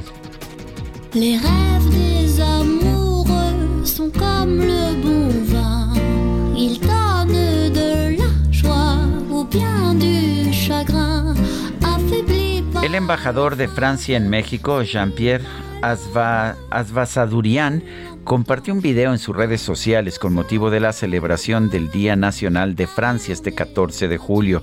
Explica en ese video la receta del clafoutis, un postre tradicional de su país acompañado por la presidenta del Senado, Olga Sánchez Cordero. Muchas gracias, Olga, por su presencia. Es un gran placer. Escuché mucho de su receta del bacalao, que fue un hit en, uh, en las redes sociales, pero me parece que podíamos uh, juntos hacer un, un platillo casero francés muy tradicional, es un postre, el clafoutis, y hacerlo con un toque mexicano. Vamos a, a probarlo. Mm, voilà. Mm, voilà. Salud, embajador. Gracias. Y vámonos hasta Ecatepec, Israel Lorenzana, adelante con tu información. Sergio, muchísimas gracias, un gusto saludarte esta mañana. Ahora nos hemos trasladado hasta el perímetro de Ecatepec, en el Estado de México. Estoy ubicado aquí en la zona de la vía Morelos, a la altura de la colonia San Miguel Jalostoc, donde vecinos, amigos y familiares de la joven Jimena de 15 años pues están bloqueando esta importante vía. Ellos protestan por la desaparición de Jimena el pasado lunes 11 de julio desapareció y lamentablemente las autoridades no han podido dar con su paradero. Para estos momentos, bueno, pues ya tenemos elementos policíacos llevando a cabo cortes viales y además, por supuesto, a los papás de Jimena en diálogo con las autoridades del gobierno del estado para intentar llegar a un acuerdo y que se pueda acelerar la búsqueda de Jimena. Ella vive en la colonia eh, Jalostoc, aquí en la San Miguel Jalostoc, y bueno, pues ella aparentemente fue sustraída por un par de sujetos bordo de un vehículo están en espera de una respuesta por las autoridades, la circulación totalmente colapsada para quien viene de la zona del Río de los Remedios, de Centenario y con dirección hacia el perímetro de Catepec, Estado de México. La alternativa, Sergio, es utilizar la autopista o también, aunque distante, la avenida Adolfo López Mateos o la avenida Central Carlos Can González. Es la información que te tengo, Sergio. Muy bien, pues muchas, muchas gracias, Israel. Hasta luego. Y vamos con Gerardo Galicia. Adelante, Gerardo. Sergio, excelente mañana. Y tenemos información importante. En el Paseo de la Reforma comienzan a arribar manifestantes justo en la glorieta del Ángel de la Independencia. Y por ese motivo tenemos ya reducción de carriles y presencia de elementos de tránsito de la Policía Capitalina. Se tiene programada una movilización que partiría de este punto hasta el Zócalo de la Ciudad de México. La ruta a seguir es el Paseo de la Reforma, las inmediaciones de Avenida Juárez, parte del eje central, calle 5 de Mayo, para poder accesar al primer cuadro de la capital. De momento no ha sido necesario el cierre de la circulación, aún se están concentrando los manifestantes, pero en próximos minutos podríamos tener algunos cierres a partir de la glorieta de la Diana Cazadora, así que habrá que tomar en cuenta y de preferencia en próximos minutos evitar todo este perímetro. Por lo pronto, Sergio, el reporte seguimos muy pendientes. Muy bien, Gerardo Galicia y bueno, ya se nos acabó el tiempo. Estoy viendo el reloj. Son las 9 de la mañana con 54 minutos. Se nos acaba la quincena, se nos acaba la semana, se nos acaba el programa, pero no se preocupe. Hoy es viernes. Hoy hay muchísimas horas para divertirse. Recuerde usted que los viernes, no sé por qué, artes mágicas tienen más horas que cualquier otro día de la semana. Nos despedimos, por supuesto, escuchando a Oscar de León, quien nació el 11. Ah, esta me encanta, llorarás. Pues lloraremos en el camino. Yo me voy a Cuernavaca, lloraré en el camino a Cuernavaca. Me voy en mi moto. Bueno, pues hasta el lunes. Gracias de todo corazón. Quema, quema, qué maravilla era. pidiéndome perdón pero ya mi corazón no se acuerda más de ti. Llorarás y llorarás sin alguien que te Heraldo Media Group presentó Sergio Sarmiento y Lupita Juárez.